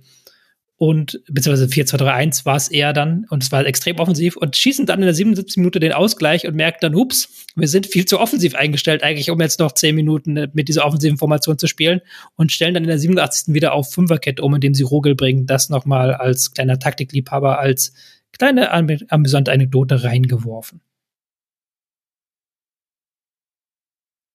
Sehr schön. Der SC Freiburg, das bin ich euch noch schuldig. Sie werden am in der kommenden Woche beim FC Bayern im Pokal spielen, dann zu Hause gegen den FC Bayern in der Liga und dann wartet der SV Werder Bremen auswärts.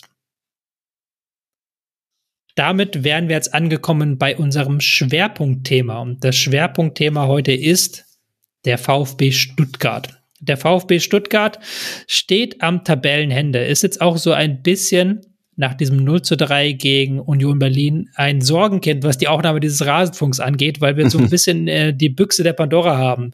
Zum Zeitpunkt dieser Aufnahme ist Bruno Labbadia noch Trainer beim VfB Stuttgart. Es kann aber sein, dass zum Zeitpunkt, wo ihr es hört, er schon nicht mehr Trainer ist. Deswegen müssen wir jetzt so ein bisschen immer beide Möglichkeiten mitdenken, dass er noch Trainer ist, dass er nicht mehr Trainer ist. Lennart, bevor ich dich gleich ausführlich zum VfB Stuttgart befragen werde, und ich glaube, das wird ein sehr intensiver Schwerpunkt, weil da ist so viel an Themen, was wir abhandeln müssen, möchte ich erst noch mal kurz, Yvonne, dich einmal kurz zu Union Berlin befragen weil die jetzt ja schon wieder so, die haben schon wieder die Union Berlin Magie gehabt, hatte ich das Gefühl. So erste Halbzeit 0-0, spielen nicht viel los. VfB Stuttgart hat sogar gute Chancen in Führung zu gehen. Kommen sie aus der Pause, drei Chancen, drei Tore und das Ding ist gegessen und sie haben es wieder souverän weggeholt. Wie siehst du diese Union Berlin Mannschaft? Wie hast du die Leistung von Union Berlin gegen Stuttgart gesehen? Also mal abgesehen von der Le Leistung gegen Stuttgart finde ich das unfassbar beeindruckend, was Union Berlin mit diesem Kader da jetzt seit Jahren in dieser Bundesliga wirklich abreißt. Also wir haben ja alle gedacht, ja, ja, eine Saison, wart mal. Und wie konsequent mhm. die das jetzt da einfach so vor sich hinspielen und da ihr Ding machen und dann hieß es, ah ja, jetzt haben sie Leistungsträger verloren. Ja, das merkt man jetzt gar nicht. Ich fand allerdings, muss ich dazu sagen, gerade jetzt gegen Stuttgart fand ich Union in der ersten Hälfte fast eher schwach. Mhm. Ähm, ich habe viele Fragen, was Stuttgart angeht. Sehr mhm. viele. Ich, äh, das muss ja unfassbar frustrierend sein als Stuttgart-Fan, wenn man halt sieht. Also ich habe immer so das Gefühl, so, man hat das Gefühl, so eigentlich machen die ziemlich viel richtig und dann kommt ein bisschen Ungeschick, ein bisschen Unvermögen und ganz viel Pech dazu. Und das war irgendwie auch dann gegen Union. Also du hast halt diesen Patzer von Mavropanos und für mich war das auch so ein bisschen mit der Knackpunkt dann, wodurch mhm. ja, das Gegentor gefallen ist und Union dann frischen Wind hatte und das dann Union typisch zu Ende gespielt hatte, weil Stuttgart auch spontan nach dem 1 zu 0 die Sportart wechselte und anfing zu schwimmen. Und das auch so ein Thema ist, was irgendwie jetzt so bei Stuttgart so ein bisschen sich auch durch die letzten Spiele zieht. Und ich habe, ich weiß es auch nicht, woran es liegt. Also Union war die Frage. Union ist beeindruckend, was sie da machen. Man kann die nervig finden, man kann das kultige anstrengend finden und was weiß ich, aber was Trainer und Team da seit Jahren in der Bundesliga leisten, ist wirklich beeindruckend. Hm. Und äh, wir hatten diese Geschichte mit Freiburg und Streich, wo sehr, sehr viel äh, gehypt wurde. Und wenn man sieht, wo die jetzt stehen nach so vielen Jahren. Und ich glaube, dass Union dem halt einfach in nichts nachsteht, nicht von der Leistung her, sondern was diese Trainer und Mannschaft Bindung angeht. Mhm. Also wie Streich mhm. mit Freiburg funktioniert das in Union, äh, in, in Union, in Berlin halt auch. Und sogar vielleicht noch einen Ticken besser. Und das macht viel aus und ich finde, das funktioniert unheimlich gut. Und äh, lieber Lennart, ich habe eine große Frage. Mhm. Wieso habe ich beim VfB seit Jahren das Gefühl, das ist so dieser schlafende Riese? Und irgendwie passiert da trotzdem nichts seit Jahren. Da, da, da kommen wir sofort zu. Die, die, Frage hm. werden wir auch dir, dir ausführlich beantworten. Äh, das machen wir gleich innerhalb dieses Schwerpunkts. Ich würde jetzt gerne noch einmal beim Spiel und so noch ein bisschen bei Union bleiben. Ähm, mhm. Da die Frage an dich, Lennart. Ähm, hattest du das, wieso, wieso hatte der VfB Stuttgart, ich hatte mit der ersten Halbzeit das Gefühl, die haben das eigentlich gut gemacht, die haben auch stabil gestanden, haben die Union-Flügel ganz gut zugemacht, aber dann nach der Pause ist irgendwas passiert. Kannst du dir das erklären?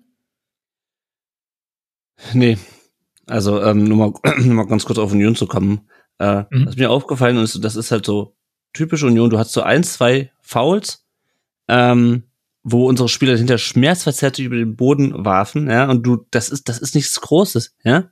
Aber die, das nervt halt, ja. Und das ist so eine Mannschaft wie der VfB, die lässt sich durch sowas auch dann, das war gerade in der zweiten Halbzeit, einmal Fuß draufgehalten, das wird, da wird nichts gepfiffen und wenn, dann gibt's keine gelbe Karte. Ähm, und das ist halt Union, ja. Das mache ich denen gar nicht zum Vorwurf. Das ist einfach abgezockt. Äh, das siehst du auch bei den Toren, das ist abgezockt. Die wissen, was sie machen. Das ist ja gerade diese Trainer-Mannschaft-Bindung, die du gerade angesprochen hast, Tobi. Die wissen, was sie machen müssen. Die wissen, okay, wenn wir wie beim 1-0 plötzlich den Ball da äh, haben im Sechsraum und zu viel Platz, dann geht das halt ab. Und dann wissen die genau, was sie zu tun haben. Und der VfB ähm, weiß es nicht. Ähm, schlafender Riese, hm, ich tue mich jetzt nach den letzten zehn Jahren schwer, von schlafenden Riesen äh, zu sprechen. Es ist eigentlich eher ein, ein eingeschlafener Riese. Ähm, weil, und an der Stelle kommt dann immer das, äh, die starke Wirtschaftsregion, die der, die der VfB ja hat und die, das große Stadion und die vielen leidenschaftlichen Fans. Ähm, aber der VfB schafft es seit Jahren nicht nachhaltige Strukturen oder nachhaltige Strategien aufzubauen, die zum Erfolg führen. Also man muss. Wie gesagt, ich, ich, ich, ich versuche jetzt gerade mit den, ich muss ja gerade mit den so ein bisschen ähm, zurückhalten, ich äh, an den Zügeln ziehen, weil ja. wie gesagt, ich habe ja so viel auf dem VfB und da kannst du auch Yvonne all deine Fragen stellen. Aber ich möchte ja. auch, dass die Union-Fans noch einmal zumindest kurz auf ihre Kosten kommen, ja. weil Sorry. ich ja auch noch mal ähm, sehr lobend erwähnen möchte, einfach wie gut da Neuzugänge performen, also wie schnell die reingekommen sind, Roussillon da mit der Flanke zum Treffer, mhm. wie auch die ähm, in der zweiten Halbzeit dann so einen Gang hochschalten können im Pressing. Nachdem in der ersten Halbzeit hatte ich das Gefühl, Stuttgart, die konnten da hinten ganz gut spielen, die hatten da hinten ihre, ähm, ihre drei Mann, mit denen sie spielen und dann kam Ende noch dazu und das hat gut funktioniert. In der zweiten Halbzeit schaltet plötzlich Union den Gang hoch und setzt unter Druck und hat dann halt auch so Spieler wie Behrens, die aus dem Nichts herauskommen und in der Bundesliga einfach drei Nummern besser sind, als sie je zuvor waren bei Union. Also da noch einmal das Lob an Union. Ja. Und ähm, das passt einfach gleichzeitig, zusammen. Ja, ja. ja, passt alles zusammen bei denen. Gleichzeitig, und da kommen wir jetzt so langsam zum VfB, bleiben noch mal ein bisschen bei dem Spiel, hat aber doch auch Labadia nicht ganz unrecht, wenn er sagt, wir hatten die Möglichkeit. Wir haben es ja am Anfang des Radfunks gehört. Wir hatten die Möglichkeiten und wenn äh, bei Union gehen die Möglichkeiten rein, was wir dann in der ersten Halbzeit an Möglichkeiten haben ähm, oder auch in der zweiten Halbzeit, das geht dann eben nicht rein. Ähm, siehst du das auch so ein Stück weit so oder würdest du die Leistung kritischer sehen vom VfB, Lennart? Also ja, man hatte seine Gelegenheiten, ähm, aber das überzeugt mich nicht. Und das überzeugt mich nicht deshalb nicht, weil ich irgendwie jetzt erwarte, dass der VfB die Sterne vom Himmel runterspielt. Das war äh, die, die Chance von, von Perea, die dann ja leider abgepfiffen wurde, weil er nun mal nicht anders kann, als die Hände vors Gesicht zu ziehen, wenn er aus der mhm. kurzen Entfernung kommt. Das waren Kopfbälle von Sagadu nach Flanken. Aber also die Spielanlage überzeugt mich nicht. Der VfB hat eh schon ein Problem mit der Chancenverwertung schon seit Jahren und er schafft es nicht, sich gute Chancen in so einer ausreichenden Anzahl herauszuspielen, dass irgendwann mal einer reingehen muss. Und das ist das große Problem. Ähm, und deswegen, ja, man kann dann natürlich zusammen sagen, man hatte die Chance, man hatte die Chancen. Das äh, hören wir uns ja schon die ganze Saison an. Ähm, das Problem ist halt, wenn du halt nicht so äh, dich hinten so dusselig anstellen würdest, und mir fällt langsam kein anderer Begriff mehr ein, auch in, auch in, des, auch in den Szenen nicht, dann würdest ja zu, du zumindest mal in die Situation kommen, dass es dass das Spiel lange offen ist, dass es lange 0-0 steht und dann vielleicht doch mal irgendwie einen über die Linie wirkst. Gerade wenn dann wie Grassi überraschenderweise doch wieder drin ist. Aber du kommst halt nie in diese Situation oder ganz, ganz selten. Weil du halt immer jedes Spiel hinten solche massiven Fehler hast und die brechen dir das, das Genick. Ähm, und dazu kommt halt, dass meiner Meinung nach die Spielanlage offensiv halt einfach ähm, schwierig ist, weil du halt nicht in der Lage bist, dir genügend Chancen rauszuspielen. Labadia ist stark in der Kritik momentan. Es ist mhm. ähm, tatsächlich nicht klar jetzt zum Zeitpunkt der Aufnahme nochmal, ob er noch Trainer bleiben wird beim VfB oder nicht. Ähm, hat jetzt gegen Union, um dann noch einmal das Letzte zu diesem Spiel zu sagen, eine Aufstellung gewählt, die wieder ein bisschen anders war als in den vergangenen Wochen. Wagnoman ist als Flügelspieler aufs Feld gerutscht. Man hat vorne Perea Thomas gearbeitet, hinten eine Viererkette mit Ito, Zagadou, Mafropanos, Anton. Wie siehst du die Personalpolitik von Labadia? Er ist ja auch sehr stark in die Kritik geraten. Zum Beispiel der Berater von Silas hat sich gemeldet, hat gesagt, mm. wieso muss eigentlich mein Spieler immer vorne im Sturmzentrum auflaufen? Jeder weiß doch, dass er auf dem Flügel gehört. Bist du jemand, der das ähnlich kritisch sieht, äh, diese Personalwahl von Labadia jetzt gerade im Hinblick auf das Spiel von, bei Union? Ähm, ja, auch im Hinblick auf das Spiel gegen Union. Also ich meine, dass äh, Silas Berater äh, so Kritik lieber intern anbringen sollte, ist nochmal eine andere Geschichte. Mhm. Ähm, aber du hast, also gut, Sosa fiel kurzfristig aus, Ito ist auf links äh, in der Viererkette eine gute Alternative, weil der auch mal schön Diagonalwelle spielen kann. Das Problem ist für mich, mal abgesehen davon, dass halt Waldemar Anton kein Rechtsverteidiger ist äh, und da seine Schwächen hat, sowohl offensiv als auch defensiv im, im Laufen. Ähm, die einzig gute Entscheidung, die er meiner Meinung nach getroffen hat, war Endo wieder auf die Sechs zu ziehen äh, und Mio äh, aufzustellen, wobei der auch nicht so äh, gespielt hat, wie sich das viele, die ihn äh, in den letzten Wochen gefordert haben, erhofft haben. Aber das Problem ist grundsätzlich meiner Meinung nach, dass du ein, ein 4-3-3 hast mit einem Stürmer in der Mitte ähm, und dir fehlt quasi der, der Mittelstürmer, also auch Perea, wie viele lange Bälle äh, Pere, auf Perea geschlagen wurden in diesem Spiel und Perea ist halt kein Spieler, der so lange Bälle verarbeiten kann. Mhm. Und was ich nicht verstehe, ist, warum Labadia, nachdem er jetzt wirklich wochenlang gesehen hat, dass es, abgesehen von dem Köln-Spiel, dieses 4-3-3 mit Spielern teilweise wie Führig auf der Außenbahn, der kein Außenspieler ist, äh, nicht funktioniert hat, warum er dann, wenn er Gerassi nicht zur Verfügung hat, nicht endlich mal auf ein System mit zwei Stürmern umstellt. Ähm, und auch hier hätte ich mir das gewünscht, weil Gerassi war offensichtlich am Anfang immer noch nicht da, da funktioniert nicht. Es funktioniert einfach nicht. Du kriegst also die, egal wer das spielt, ob das Silas ist, ob das jetzt Perea ist, die Leute hängen vorne in der Luft. Ähm, immerhin Thomas war immer mal wieder ein richtiger Außenbahnspieler oder offensiver Außenbahnspieler, den du da hattest. Ähm, ja, es, er zieht dieses 4-3-3 gnadenlos durch, diesmal mit ein paar richtigen Entscheidungen, aber in der Summe, also auch mit Wagnumann da vorne, er lässt ihn wochenlang auf der Bank schmoren. Äh, irgendwie qualifiziert er sich trotzdem für die Nationalmannschaft dadurch.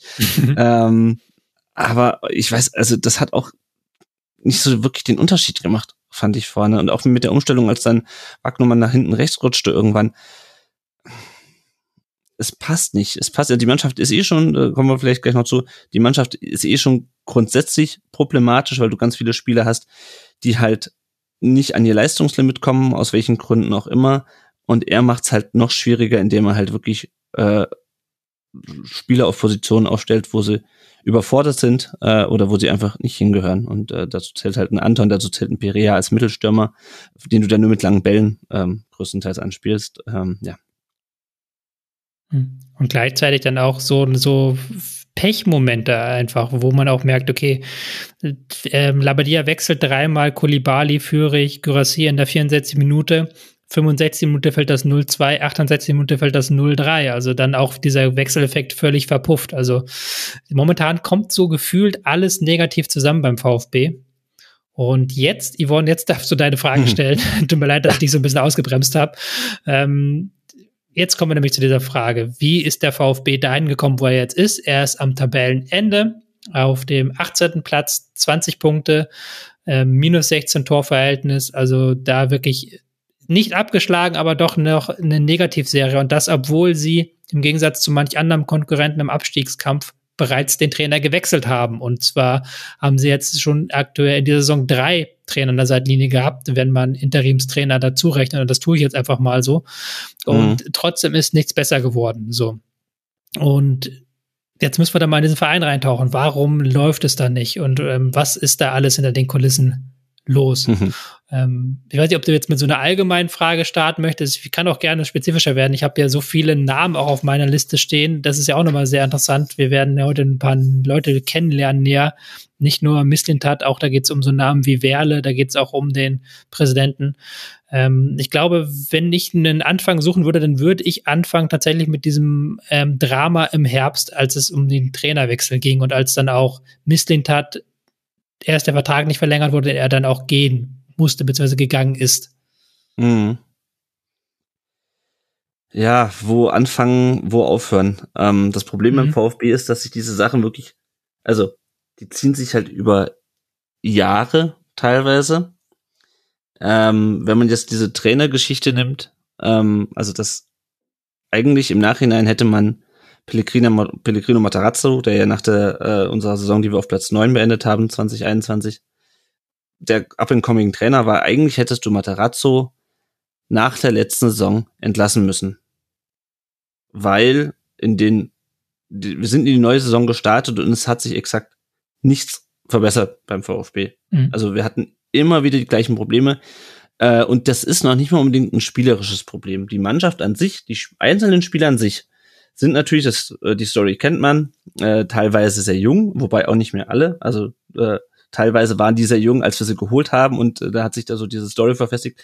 Die sind teilweise auch schon Mitte 20. Ähm, und ähm, ähm, das habe ich gerade den Faden verloren, worauf ich hinaus wollte. Äh, du hast eine junge, genau, du hast ähm, äh, du hast eine junge Mannschaft, das wurde natürlich viel auf die junge Mannschaft geschoben, aber du hast ähm, bist nicht gut in die Saison reingekommen mit Matarazzo. Genau, genau, du bist nicht, du bist nicht gut in die Saison reingekommen. Äh, und das Problem war meiner Meinung nach, dass man diese Saisonanalyse, also man hat eine große Saisonanalyse gemacht, warum ist man jetzt äh, in der Vorsaison gerade so dem Abstieg entronnen mit diesem emotionalen 2 zu 1 gegen Köln am letzten Spieltag. Und äh, man hat die gleichen Fehler wie in der Vorsaison wieder gemacht, nur hatte man diesmal nicht die die Begründung, dass irgendwie äh, die halbe Mannschaft Corona hatte im Laufe der Saison und irgendwie deine beiden besten Stürmer ausgefallen ist. Also du hast immer wieder, du hast am zweiten Spieltag führst du 2 zu 1 gegen Bremen, hast eigentlich den ersten Dreier der Saison in der Tasche und lässt dir dann wirklich in der Nachspielzeit noch nach einem langen Ball den Ausgleich einschenken. Und es sind mhm. immer wieder, du kassierst Tore, nachdem du selber gerade getroffen hast, weil du dann irgendwie, keine Ahnung, irgendwie aus dem, aus dem Rhythmus geraten bist. Du kassierst frühe Gegentore ganz viele, du kassierst späte Gegentore ganz viele. Genau, und das weiß ich wieder, was ich sagen wollte. Die Mannschaft ist an sich nicht schlecht. Die sind in Teilen noch entwicklungsfähig, mhm. die Spieler, spielerisch, äh, haben aber alle spielerisch gute Anlagen. Ja, also ich meine, nicht umsonst hast du eine, äh, teilweise eine, eine Viererkette, äh, wo drei Nationalspieler hinten drin stehen mit Ito, mit Mavropanos und mit Sosa. Ähm, aber du hast eine Mannschaft, die im Kopf teilweise der Lage nicht gewachsen ist. Und das hast du letzte Saison schon teilweise gemerkt. Also wir sind ja auch nicht in der Liga geblieben, weil wir es irgendwie die Rückrunde, in der Rückrunde die Bundesliga aufgerollt haben, sondern wir hatten das Glück, äh, dass unser direkter Konkurrent äh, Hertha hieß, dass du mit Fürth eine Mannschaft hattest, die schon lange abgeschlagen war. Äh, und du hast dann am Ende zwei, in zwei Spielen überzeugt gegen die Bayern und gegen Köln. Ähm, aber vorher hast du auch, du hast am 31. Spieltag, glaube ich, fährst du nach Berlin zum direkten Konkurrenten und verlierst sang- und klanglos 0 zu 2, weil du der Situation nicht gewachsen bist. Mhm. Ähm, und dieses, dieses Kopfproblem, äh, und das, das, dazu zählen für mich auch, dass du halt in den ersten fünf bis zehn Minuten Tore kassierst, dass du in der Nachspielzeit Tore kassierst gegen Bremen. Das ist so ein perfektes Beispiel. Bremen läuft an und der VfB zieht sich am eigenen Strafraum zurück und da ist ein Ball, ich weiß nicht mehr, wer ihn geschlagen hat, also der kann wirklich bis über die Mittellinie laufen, kann einen Ball, einen langen Ball schlagen, der in den Strafraum reinsegelt. Du wartest quasi nur auf die Einschläge. Das war jetzt gegen Hoffenheim das Gleiche. Du bist in Unterzahl und äh, du lässt die einfach, du lässt ihnen einfach viel zu viel Platz ähm, und lässt dich hinten reindrängen. Und das ist äh, eine gewisse spielerisch-geistige Reife, die der, die der Mannschaft fehlt. Ähm, ja, und äh, Materazzo hat das nicht unter Kontrolle bekommen. Ja, deswegen war auch die Entlassung dann interessanterweise nach dem Hinspiel ähm, folgerichtig. Äh, ja, und dann ähm, kommen wir beim VfB zu einem strukturellen Problem. Sven Mislintat ist Sportdirektor, hat, hatte, glaube ich, eine mhm. relativ klare Vorstellung, was er für einen Trainer verpflichten will. Also da geisterten verschiedene, verschiedene Namen. Ich kann jetzt nicht mehr zuordnen, wer sich, äh, wer welche, wer welchen Favoriten hatte. Äh, Alfred Schröder, äh, früher Hoffenheim-Trainer. Jetzt Torp, äh, der, ich glaube, Kopenhagen ähm, äh, mal trainiert hat. Ähm, und es passierte aber nichts. Also irgendwie es wurden wohl mit beiden Gespräche geführt.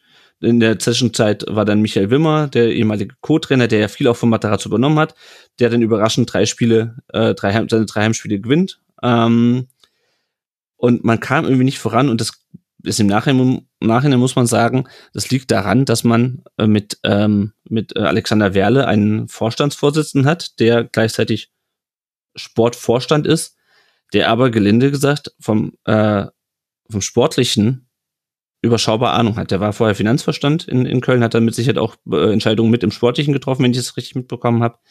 Äh, aber er ist äh, studierter Verwaltungswissenschaftler.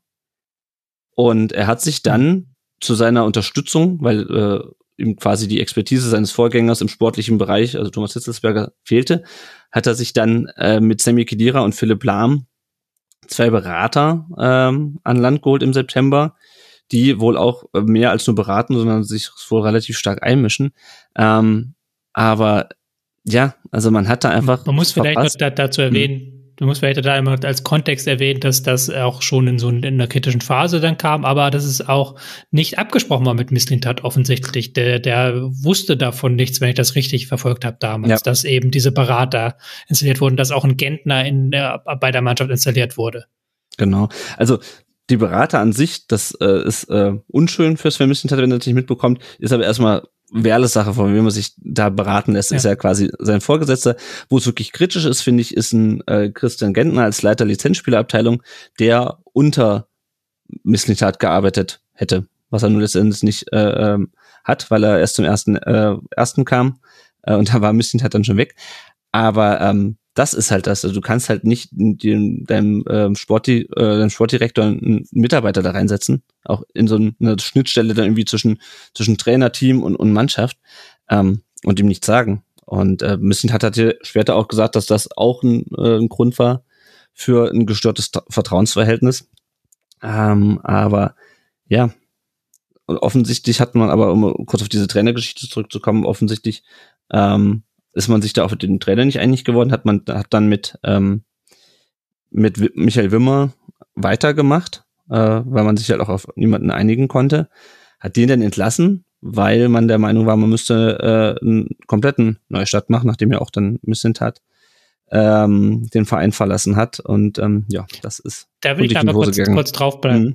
Da will ich noch einmal kurz draufbleiben bei dieser Entscheidung, dass Missint hat den Verein verlassen hat, verlassen musste. Mhm. Ähm, es ging ja da auch noch lange Zeit um Vertragsverlängerung. Also es wurde lange Zeit noch versucht, mhm. ein bisschen halt die, der Vertrag zu verlängern. Und dann kam aber dieses Aus relativ dann auch, ähm, hat auch inhaltlich, inhaltlich mit der Entscheidung zu tun, dann welcher Trainer kommt, aber auch, wenn ich das richtig gelesen habe, dass Misslint hat ähm, bestimmte Privilegien nicht aufgeben wollte, was sportliche Entscheidungen angeht, in die aber Werle ähm, reingreifen wollte. Ist das richtig oder bringe ich jetzt Sachen durcheinander? Genau, genau. Also ähm, das ist natürlich alles, ich kenne natürlich den Vertrag von Sven Mislintat nicht, aber was man so gehört hat, was auch, also ist nicht einfach nur ein Gerücht, das ist, dass ähm, als ähm, Sven Mislintat seinen Vertrag verlängert hat, äh, das war im Frühjahr 2021, wenn ich die Timeline nicht richtig kriege, ja, genau. Mhm. Ähm, da tobte gerade der Machtkampf, den sicherlich auch alle mitbekommen haben, zwischen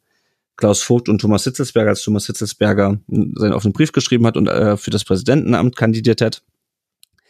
Und äh, es muss wohl so gewesen sein, dass sich äh, Sven Mislintat da ähm, dieser Situation sehr weitreichende Kompetenzen, auch sehr weitreichende Vetorechte in seinem Vertrag hat schreiben lassen, um den sportlichen Bereich vor diesen ganzen vereinsinternen Querelen zu schützen. So nach dem Motto, äh, schön, Thomas Hitzelsberger, dass du jetzt mein Sportverstand bist. Ich weiß aber nicht, wer nach dir kommt und ich möchte für den Fall möchte ich und ne, das, man wusste ja damals nicht, wie es weitergeht. Ähm, mhm. Verlässt Hitzelsberger den Verein äh, oder oder gibt es einen neuen Aufsichtsratsvorsitzenden? Da wollte er seinen sportlichen Bereich geschützt sehen ähm, und diesen und diesen äh, diese Klausel war wohl auch Einstein des Anstoßes. Äh, die wollte Werle nicht mehr drinne haben. Ähm, ich es hieß, dass seine Klausel, die gäbe es sonst nicht im, äh, im deutschen Profifußball. Also es, ähm, das, das ist Spekulation, aber es war auf jeden Fall so, dass ähm, dass äh, Missent hat wohl ähm, äh, er könnte hätte wohl bei einigen äh, Gelegenheiten äh, einseitig äh, kündigen können äh, unter unter mhm. Lohnfortzahlung, wenn ich das richtig in Erinnerung habe. Ähm, genau, also er hatte da einfach gewisse gewisse Vorrechte, gewisse gewisse Freiheiten ähm, und ja, Alexander Werle wollte das nicht drin haben und prinzipiell, also ich ärgert mich, dass man sich nicht geeinigt hat, weil ich äh, Sven Müssent halt weiterhin für einen sehr kompetenten ähm, Sportdirektor halte oder auch meinetwegen auch Sportvorstand. Ähm, aber ähm, strukturell ist es natürlich sinnvoll oder es ist sinnvoll, dass man sich nicht so sehr von einer Person im Verein abhängig macht, der so weitreichende. Ähm, oder der, der so Kompetenzen oder, oder, oder, oder Freiheiten hat, die weit über seine eigentliche, also seine eigentliche Position als Sportdirektor hinausgehen.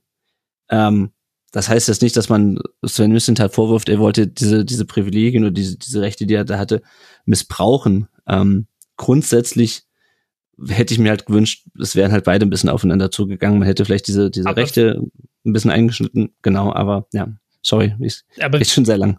Hm. Nee, alles gut, alles gut. Das ist ja auch super interessant und äh, wir müssen ja auch da leider so weit zurückgreifen, weil das ja auch alles jetzt in die Gegenwart hineinwirkt. Aber da noch einmal die Frage, wie ist denn das eigentlich dann geregelt? Wer ist denn da zuständig für die Trainersuche? Weil das war ja dann auch ein Stein des Anstoßes, warum dann Mislintat zu sofort gegangen ist, weil er gesagt hat, er steht nicht unbedingt hinter der Personale Labadia. Er hat das jetzt nicht so deutlich gesagt, aber es ist dann doch hm, ist kein Match, ein offenes Geheimnis gewesen. Ja, und da wer, ist, wir, wer, ist da wer ist der zuständig im Verein für die Trainerwahl? Genau, und da kommen wir nämlich zu einem äh, zu einem Kernproblem beim VfB, was jetzt auch ganz deutlich äh, aktuell äh, auftritt. Der VfB hatte, bis Sven Missentat kam, keinen Sportdirektor. Es gab immer einen Sportvorstand, es gab dann irgendwie nochmal einen Leiter ähm, Scouting und sowas oder irgendjemand, der sich der die, die Verträge macht, aber es gab immer halt einen Sportvorstand. So, und dann ist Thomas Sitzesberger damals äh, installiert worden als, ähm, als Sportvorstand, als Nachfolger von Michael Reschke weil äh, Präsident Wolfgang Dittrich damals äh, meinte, er müsste die verheerende sportliche Bilanz des VfB ähm, oder sein, seine persönliche verheerende sportliche Bilanz auch mit einem sympathischen Gesicht äh, irgendwie versuchen zu verdecken. So, und ich muss leider wirklich bis 2000, bis im Februar 2019 zurückgehen. Ähm, Thomas Hitzelsberger war vorher Leiter NLZ, äh, war jetzt auch nicht so der geborene Sportverstand, er hat natürlich ne, offensichtlich die, die sportliche Erfahrung. Und Thomas Hitzelsberger ist ein kluger Mensch und hat relativ schnell gemerkt, dass er der Aufgabe, also Kaderplanung, Trainerwahl, das sind Sachen, die zählen jetzt nicht unbedingt zu seinen Stärken, das hat er nicht gelernt. Äh, und mhm. hat sich dann äh, relativ schnell Sven Mislintat an seine Seite geholt, der, ähm, und da erzähle ich, glaube ich, kein Geheimnis, also der hat logischerweise den Kader gebaut, der hat auch jemanden wie, wie äh, Pellegrino Matarazzo äh, ausgegraben. Ähm, und in der Folge trat auch dann Mislintat vermehrt öffentlich auf und man hatte so ein bisschen das Gefühl, oder das ist, glaube ich, nicht nur ein Gefühl, ähm, dass Mislintat eigentlich derjenige ist, der für den sportlichen Erfolg auch, also inhaltlich, sage ich mal, verantwortlich ist, der, der die Mannschaft baut. Ähm, und äh, Thomas Hitzelsberger ist halt derjenige, der die Gesamtverantwortung trägt wer dann am Ende beispielsweise damals Tim Walter rausgeschmissen und Pellegrino Matarazzo geholt hat, ich gehe davon aus, wie gesagt, dass es mir aufs Vermissend hat zurück, zurückgeht. Ähm, und das ging auch alles so lang gut, solange du halt dieses, dieses Konstrukt hattest mit Hitzelsberger und Misslintat, mhm. was gut funktioniert hat. Nur wenn du jetzt als Hitzelsberger gegen Werle austauschst äh, und ähm, Misslintat und Werle sich nicht, sich, sich nicht einig sind ähm, und ähm, dann hast du halt ein Problem. Und es ist nicht klar, wer solche Entscheidungen eigentlich trifft, weil eigentlich. Aber, aber irgendwer muss ja dann Labadia geholt haben. Irgendwer muss ja dann gesagt haben, wir holen Labadia als neuen Trainer, machen nicht weiter mit Wemba und holen keinen von Missintats-Kandidaten. Ja, das, also das muss. wenn ich da mal ganz kurz fragen darf. Ja. Man, man weiß doch aber auch, also Labadia ist ja nun wirklich ein Trainer, wo du genau weißt, was du kriegst, wenn du ihn holst. Also das ist ja jetzt nicht das, also da muss ja irgendwie wirklich was gedanklich dahinter gesteckt haben, wenn du halt Labadia holst und weißt, okay, der rettet dich eventuell vom Abstieg und danach musst du aber schon wieder neu gucken, weil viel mehr bleibt halt nicht. Ist es mhm. doch auch schon wieder schlecht geplant, oder?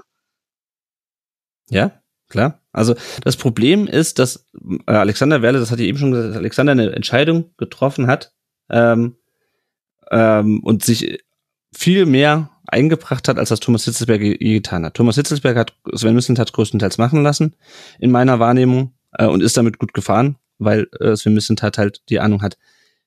Alexander Werle denkt, er hat vielleicht auch mit seinen beiden Beratern äh, die Ahnung, solche Entscheidungen zu treffen.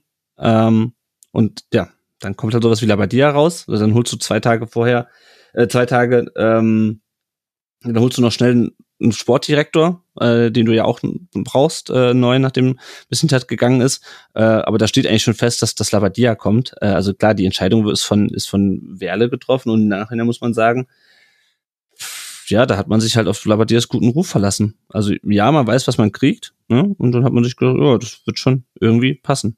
Also ich kann mir nicht vorstellen, dass A, das Fabian Wohlgemuth, der wie gesagt freitags, glaube ich, vorgestellt wurde und sonntags wurde dann Labadia vorgestellt, dass Fabian Wohlgemuth da äh, sich wahnsinnig viel Gedanken drüber gemacht hat und das wahnsinnig lange hin und her belegt hat, ob er wirklich Labadia als Trainer haben will. Er muss den Job angenommen haben unter der Prämisse, dass, dass Labadia der Trainer ist. Ähm, ja, und Werle hat sich halt gedacht, ja, wird schon irgendwie, wird schon irgendwie klappen. Ähm, hm. Und wer ist, jetzt sind wir, ich komme gleich nochmal auf die sportliche Situation, da möchte ich auch noch drüber reden. Wir müssen auch noch einmal kurz über Klaus Vogt reden, aber vorher noch einmal jetzt die Frage, wenn wir jetzt davon reden, dass Labadia angezählt ist, wer entscheidet denn jetzt über seine Zukunft? Wer sitzt hier gerade, während wir beim Rasenfunk zusammensitzen und über den VfB reden? Wer sitzt beim VfB und redet über Labadia? Das ist das ist genau das Spannende. Äh, Fabian Wohlgemuth, der Sportdirektor, Alexander Werle, der ähm, der Sportvorstand und gleichzeitig Vorstandsvorsitzender. Das war ja auch sowas. Ne? Thomas Hitzelsberger war ja auch Vorstandsvorsitzender und ähm, hat quasi eine Doppelfunktion, die dann Werle übernommen hat. Ähm, scheinbar, äh, auch wenn sie am Wochenende äh, in anderen Stadien waren, ähm, äh, Philipp Lahm und, sein, und seine Agentur äh, und äh, Semi Kidira, die, die beiden Berater und so wie man zumindest heute lesen konnte, Klaus Vogt als Aufsichtsratsvorsitzender äh, und Rainer Adrian, äh, den Älteren noch als, ähm, als äh, U-Nationaltrainer bekannt, ähm, der im äh, EV, also jetzt auch im Aufsichtsrat, äh, sitzt auch im Präsidium des EV und ist natürlich derjenige, der ähm, oder einer der wenigen, die da Erfahrung im, im sportlichen Bereich haben. Das konnte man heute so lesen. Das sind diejenigen, die jetzt zumindest darüber beraten, wer der neue Trainer wird. Wer es am Ende entscheidet, weiß ich nicht. Ich wünsche mir, dass jemand wie Fabian Wohlgemuth die Entscheidung trifft, weil der hat immerhin die sportliche Expertise und hat auch schon als Sportdirektor gearbeitet. Ähm, Semir Kidira, Philipp Lahm und Alexander Werle haben das nicht. Ähm, zumindest nicht in dieser ersten Reihe. Wie gesagt, Werle war halt Finanzvorstand in Köln. Gleichzeitig, wenn man sich die Vita von Fabian Wohlgemuth anschaut, der hat äh, zwei Trainer, die ihm weggekauft wurden in, äh, in Paderborn und in, ähm, in Kiel, nämlich Tim Walter und, ähm, und Steffen Baumgart. Der musste einmal einen Trainer entlassen, äh, nämlich André Schubert äh, und da ist er kurz danach selber gegangen, der hat auch nicht so wirklich Erfahrung äh, in so einer Situation. Äh, und ich weiß nicht, ob da irgendjemand in der Lage ist, gerade die richtige Entscheidung für den VfB zu treffen. Entweder aus Mangel an Erfahrung oder aus Mangel an Expertise. Ja, ich bin gerade nur so ein bisschen überrascht. Ich meine, ich gieße da wahrscheinlich jetzt ganz fieses Öl ins Feuer, aber ich bin ein bisschen überrascht, wenn halt wirklich halt so Entscheidungen gerade anstehen und halt auch Personen, wie du ja gerade sagtest, wie Kidira, da halt vielleicht eine gewisse Rolle spielen. Finde ich es interessant, dass der ein rheinisches Derby äh, co-kommentiert, während der eigentlich vielleicht eine andere Aufgabe gerade hätte, die seine Aufmerksamkeit gebraucht Schau mal auf den, schau mal auf den Twitter-Account von Philipp Lahm. Der war um 18.30 Uhr, äh, war, hatte, zum, hat das zumindest gepostet, vielleicht hat das vor dem Spiel äh, machen lassen, das Foto, äh, aber auf jeden Fall, der war in München in der Allianz Arena hat dann gesagt, dass die Bayern in solchen Spielen auf Sieg gepolt sind. Ja, andererseits ja, muss man ja auch fairerweise dazu sagen, dass sie ja nur in Anführungszeichen Berater sind und das ja auch keine Vollzeittätigkeit ja. ist. Aber, ja, ja, aber, aber so das stößt doch schon komisch auf, oder? Ganz ehrlich. Also ist, du weißt, halt da wird jetzt gerade eine wichtige Entscheidung getroffen und die tonen jetzt mal böse gesagt durch Deutschland machen andere Dinge, anstatt sich da beratend irgendwie die, die Frage ist, glaube ich, eher andersrum, so würde ich es sehen. Äh, wieso sind die Berater? Sind die Berater, weil sie wirklich was Substanzielles beitragen oder weil der Name eben suggeriert, dass sie was Substanzielles beitragen? Also, weil dass sie natürlich nicht voll, dass ein Philipp Lahm nicht Vollzeitberater beim VfB ist und alles stehen und liegen lässt, als auch als ähm, ähm, EDM 2024 Chef, das ist ja völlig klar. Nee, das ist klar. Also Philipp Lahm hat seine Agentur, äh, die sollte, so mhm. konnte man das neulich in der, Rundsch in der Frankfurter Rundschau lesen, die soll den VfB jetzt drei Jahre lang durchleuchten und äh, sozusagen einmal überprüfen, was Prozesse angeht. Äh, Sammy Kidira, ähm, der soll wohl auch gerade bei dem Thema Trainerauswahl auch schon im Herbst äh, ordentlich mitgesprochen haben. Der hat äh, irgend so eine UEFA-Manager-Schulung äh, gemacht. Der soll, wenn ich das so richtig verstehe, auch langsam so in die Richtung Sportvorstand, Manager so ein bisschen fortgebildet werden. Der redet, glaube ich, schon relativ gravierend mit. Ähm, und ähm, ja, klar, natürlich hat er seine ver ver vertragliche Verpflichtungen wahrscheinlich auch, auch mit der Zone, äh, dieses, dieses Spiel zu kommentieren. Es wirkt halt alles unprofessionell beim VfB. Ne? Also schon allein, dass man jetzt irgendwie einen Tag hier rumeiert und sagt, oh, jetzt äh, zweite Beratungsrunde, zweite, zweite, äh, ich weiß nicht, irgendwo, ich habe es irgendwo auf Twitter gelesen, ja. Man eiert hier den ganzen Tag rum, Blabadia leitet's Training, kein Mensch weiß, was Sache ist. Äh, und dabei kommt diese Entlassung eigentlich auch schon, wenn sie kommt, hoffentlich dann jetzt, wenn ihr äh, das hört, liebe Hörerinnen und Hörer, zwei Wochen zu spät. Weil ganz ehrlich, was macht dir so ein Spiel gegen Union für einen Unterschied? Das Spiel hättest du vielleicht auch mit einem neuen Trainer verloren. Ähm, das, ja, das ist einfach un alles unprofessionell gerade. Aber und vielleicht ist es aber auch trotzdem der Punkt so, ja, wer soll es denn dann machen? Jetzt tun sich natürlich gerade wieder neue Optionen auf. Äh, Chelsea hat Potter entlassen. äh, Sorry. Also nee, also ich, ich sag's ja, also ne, natürlich, aber ich sag jetzt mal, also welche Optionen hast du denn? Also Gistol war ja offensichtlich ein Aprilscherz, aber Ja, welche Optionen ja. hast du denn als Stuttgart? Also wen willst du denn dann nehmen? Also äh, klar kannst du darüber dich ja unterhalten, ja, vielleicht ist Labadia jetzt nicht so optimal und vielleicht ist das Spiel gegen Union jetzt auch nicht das, was das jetzt noch ausmacht, aber wer wäre denn eine Option? Also wer, also erstens, wen will man selber holen? Und zweitens, böse gesagt, wer ist denn blöd genug, den Verein in der Situation zu übernehmen? Ja, genau. Also, Also da äh, steht ja ein Ruf auf dem Spiel im Zweifelsfall. Ja, deswegen haben Hasenhüttel und Hütter scheinbar auch schon abgesagt. Ähm, und wenn ich mir die auch die Namen angucke, die es kursieren, also Hannes Wolf hat scheinbar auch abgesagt, wo ich mich frage, wie man überhaupt auf die Idee kommt, den zurückzuholen. Also sorry, also nichts gegen Hannes Wolf, super lieber Kerl, aber was was was ist das Profil? Das ist kein, Mhm. du, das ist nicht ein klassischer Feuerwehrmann. Der hat offensichtlich ein Problem schon mal beim VfB gehabt, äh, eine Mannschaft ähm, dann äh, auch, auch weiterzuentwickeln. Der hat beim HSV auch nicht funktioniert. Hannes Wolf ist, ist ein super Jugendtrainer, deswegen ist er jetzt auch äh, Nachwuchsnationaltrainer. Aber wir haben halt auch keine U19-Mannschaft hier auf dem Platz stehen. Ähm, dann höre ich Ludovic Magnin, ja. Also wie kommt man auf so einen Namen? Der trainiert den Tabellendritten der zweiten Schweizer Liga und ja, vielleicht entdeckst du da das riesen Trainertalent. Ähm, aber der Name taucht doch nicht auf, weil man sich gedacht hat, oh, wir schauen mal in die zweite Schweizer Liga. Der Name taucht auf, weil Magnon mit uns Meister geworden ist 2007. Ich, ich, Robert Ich- Klaus war jetzt, glaube ich, noch im, im Gespräch und, ähm, Mhm. und ähm, den letzten Namen habe ich vergessen, der hat auch in den 90ern für uns gespielt. Aber ich, also im Grunde brauchst du jetzt einen Spieler, ähm, äh, einen Spieler, ja, Spieler brauchst du auch, aber vor allem du brauchst einen Trainer, der äh, sagt, okay, uns fehlt hinten das Gruppen, die, das Gruppen, die gruppentaktische Qualität, die individuelle Qualität meinetwegen, um ein Spiel zu Null zu spielen. Ich muss jetzt, ich setze das alles auf die Offensive. Wir müssen einfach ein Tor mehr schießen als der Gegner, weil ich sehe bei dieser Mannschaft gerade keine andere Option mehr, als zu sagen, wir müssen irgendwie diese Offensivspiele, die du hast, äh, vielleicht jetzt auch wieder mit Gerassi in ein System, in ein funktionierendes System bringen, weil so wie der VfB momentan offensiv spielt, funktioniert es halt nicht.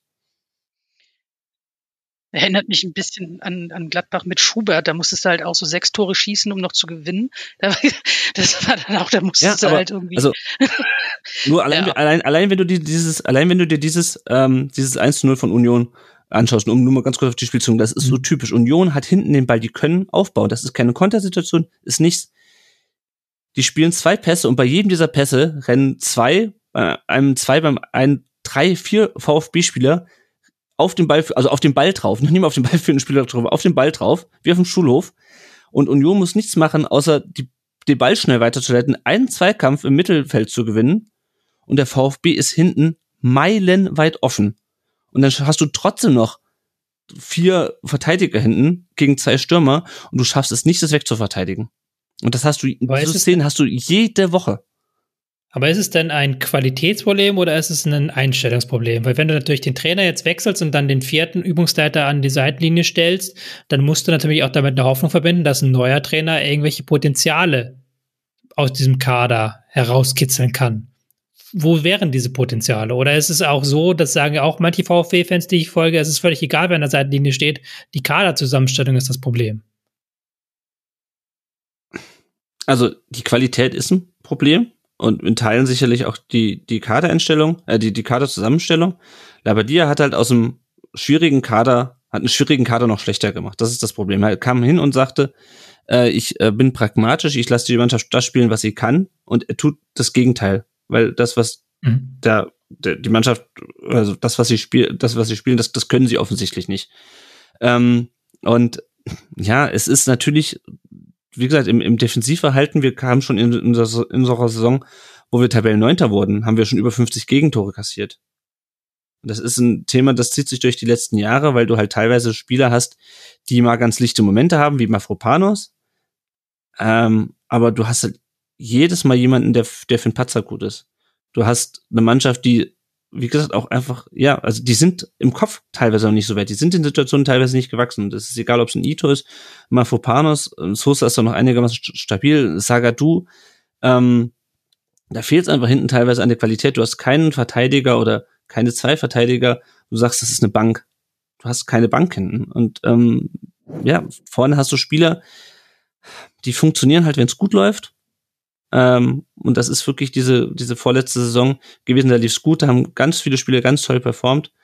Ähm, aber ihnen fehlt halt die Widerstandsfähigkeit. Und dann ist es teilweise eine Qualitätssache, vor allem im Kopf, finde ich, nicht unbedingt im Fuß, das hatte ich ja schon gesagt, vor allem im Kopf.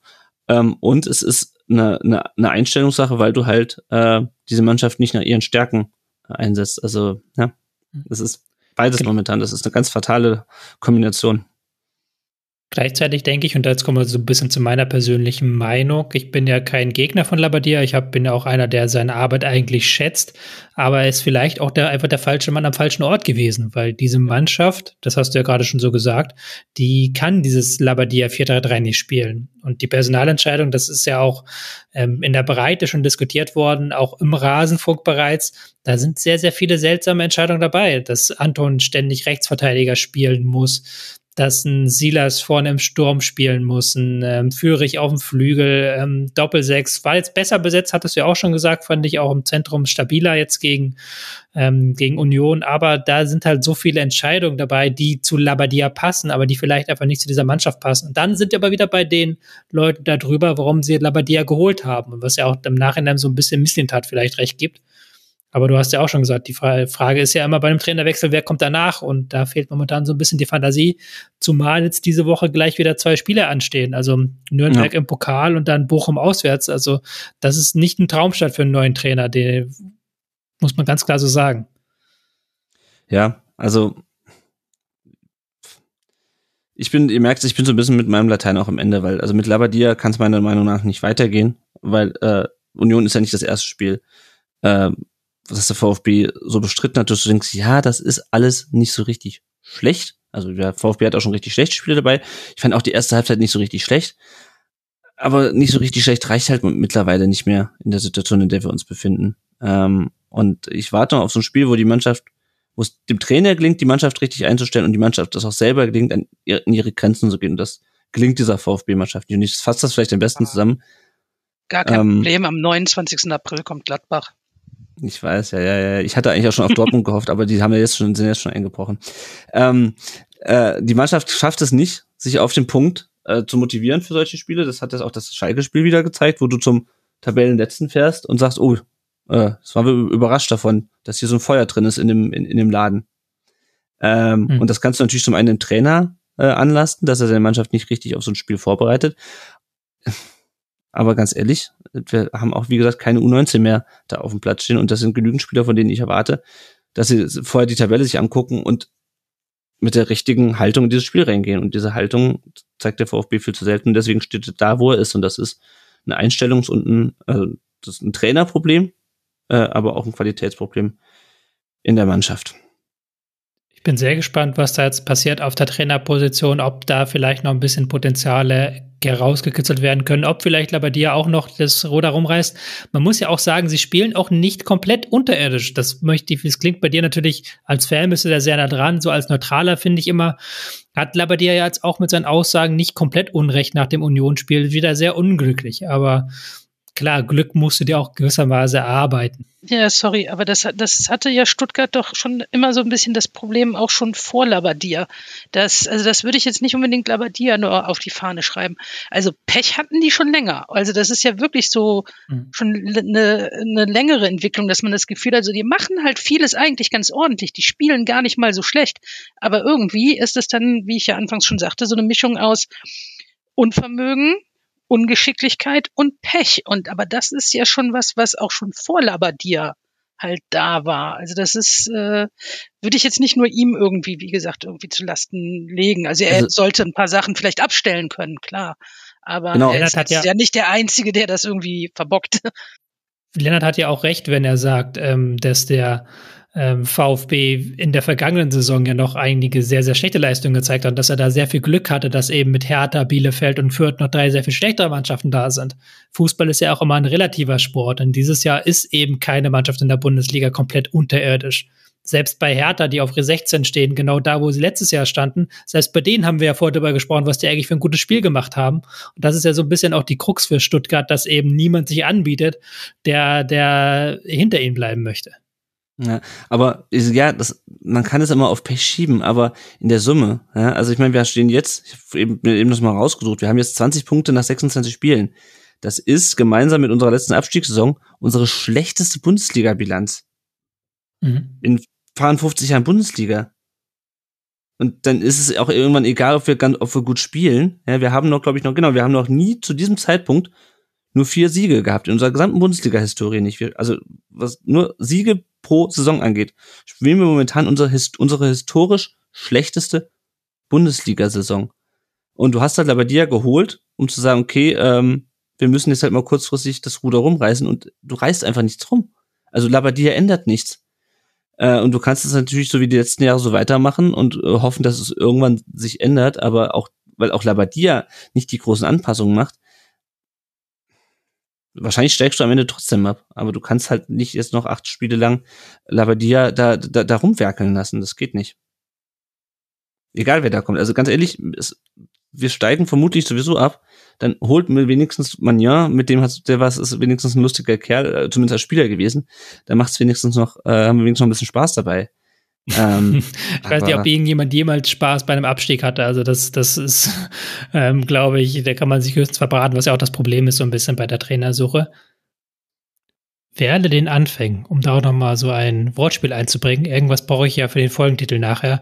Wenn ihr noch Wortspiele habt, wäre jetzt der richtige Zeitpunkt. Ansonsten würde ich mich bei Lennart sehr, sehr herzlich bedanken, dass er uns in den, in die Abgründe des VfB Stuttgarts hinabgeführt hat und da ein sehr, sehr guter Guide war. Vielen Dank für deine Einschätzung dazu.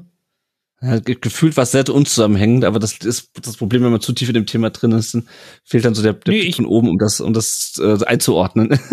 Also ich habe dir zumindest bei den meisten folgen können, ähm, weil ich bin da jetzt nicht so tief drin, sage ich dir ganz ehrlich. Und für mich sind die Namen jetzt auch, wenn man sich dann vorhinein hier beschäftigt damit, dann merkt man mal, ja, okay, ja, Werle es ist immer interessant, du merkst immer, wie chaotisch ein Club ist, wie viele Namen du schon mal gehört hast. Ich ja. könnte dir beim SC Freiburg, hätte ich dir, bis ich damals von meinem Buch recherchiert habe, nicht sagen können, wer da welche Funktion hat, weil davon kriegst du einfach überregional nichts mit. Genauso wenig beim FC Augsburg oder sowas. Aber du kriegst das, du weißt natürlich bei Hertha, bei Stuttgart, weil es halt alle paar Wochen wechselt und dann in die Schlagzeilen gerät, wer dann gerade was macht. Ja, ja. Und gleichzeitig ist halt ganz viel impulsiv, also da, um kurz den Bogen zu dieser, zum Bayern mhm. zurückzuschlagen, ja. Tuchel war halt verfügbar. Und dann, dann machst du halt immer so Sachen, wo du normalerweise denken würdest, hä? Warum? Also die auf den ersten Blick nicht verständlich sind, aber manchmal agieren Fußballvereine einfach so verrückt. Ja. Nicht verrückt agiert der FC Union, das bin ich mir noch schuldig, die kommenden Spiele des ersten FC Union Berlin ähm, gegen Eintracht Frankfurt auswärts im Pokal, dann gegen BVB auswärts in der Liga zwei sehr wichtige Spiele und dann wartet zu Hause Bochum. Da hat man noch eine Rechnung aus dem Hinspiel offen. Also da können sie jetzt ihre Wundergeschichte fortschreiben. Wir kommen jetzt weg vom FC Union gegen VfB. Wir kommen zum nächsten Spiel und das ist dann Eintracht Frankfurt gegen den VfL Bochum, das Freitagabendspiel. Eintracht Frankfurt muss ein bisschen abreißen lassen gegenüber der Konkurrenz um die Champions League und Europa League Plätze, sind jetzt auf Rang 6 mit 41 Punkten. Leverkusen und Mainz klopfen unten an und sie ärgern sich natürlich über dieses 1 zu 1 gegen den VfL Bochum. Da wollte man eigentlich sicherlich mehr holen. Nach dem Spiel hat Sebastian Rode gesagt, Moani kann nicht jedes Spiel zwei oder drei Tore machen. Es fehlt der zweite oder dritte Mann, der auf die zehn oder elf Tore kommt, um im oberen Drittel zu landen. Hat er damit die Probleme der Eintracht jetzt gerade im Spiel gegen Bochum gut zusammengefasst, Yvonne? Boah, ich, puh. Ja, Frankfurt hatte so einige Probleme, hatte ich irgendwie so das Gefühl. Also vor allen Dingen, was Frankfurt für ein ganz großes Problem hat, sind äh, Standards. Äh, also das, das, das kriegen die auch scheinbar irgendwie nicht so in den Griff. Ne? Das ist, das kriegen die nicht gut verteidigt und das zeigt sich ja auch schon eine Weile. Und ich, ich habe dir das, glaube ich, vor der Aufnahme schon gesagt, mich lässt Frankfurt auch momentan so ein bisschen ratlos zurück. Also wie dieser Absturz von wir gewinnen alles zu, hm, jetzt wird es aber doch sehr durchwachsen, wie das einfach so passiert ist. Mhm. Ähm, dann hast du natürlich das Gefühl, dass, dass, dass Götze vielleicht eine gewisse Rolle spielt, weil er irgendwie nicht mehr so präsent ist, wie er es vielleicht war. Ähm, aber so alles in allem, ja, natürlich, also was, was, was, also wer bin ich, dass ich dem Frankfurter da widerspreche, der die Probleme im eigenen Team benennt? Äh, ne, das weiß er schon mit am besten, aber wie gesagt, was halt auffällig wirklich bei Frankfurt ist, ist im Moment auch das Verteidigen der Standards und das selber irgendwie gar nicht so äh, Möglichkeiten zu generieren, wie man es von ihnen gewöhnt war. Irgendwie, also mhm. mich lässt es wirklich sehr ratlos zurück. Und Bochum hat ja tatsächlich nach dem, nach dem Ausgleich sogar dann noch angefangen, ein bisschen vorsichtiger zu spielen und wurde auch noch immer ungefährlicher und Frankfurt war sogar noch das stärkere Team. Und die boten Frankfurt, also Bochum bot tatsächlich Frankfurt auch hier und da immer mal wieder eine Lücke an und Frankfurt hat sie nicht genutzt. Und das hat mich tatsächlich ein bisschen gewundert. Ich meine, Bochum hat viel, also auch ordentlich gezeigt, auch oft unglücklich gespielt, muss man sagen, haben aber halt auch gegen zum Beispiel Leipzig gewonnen.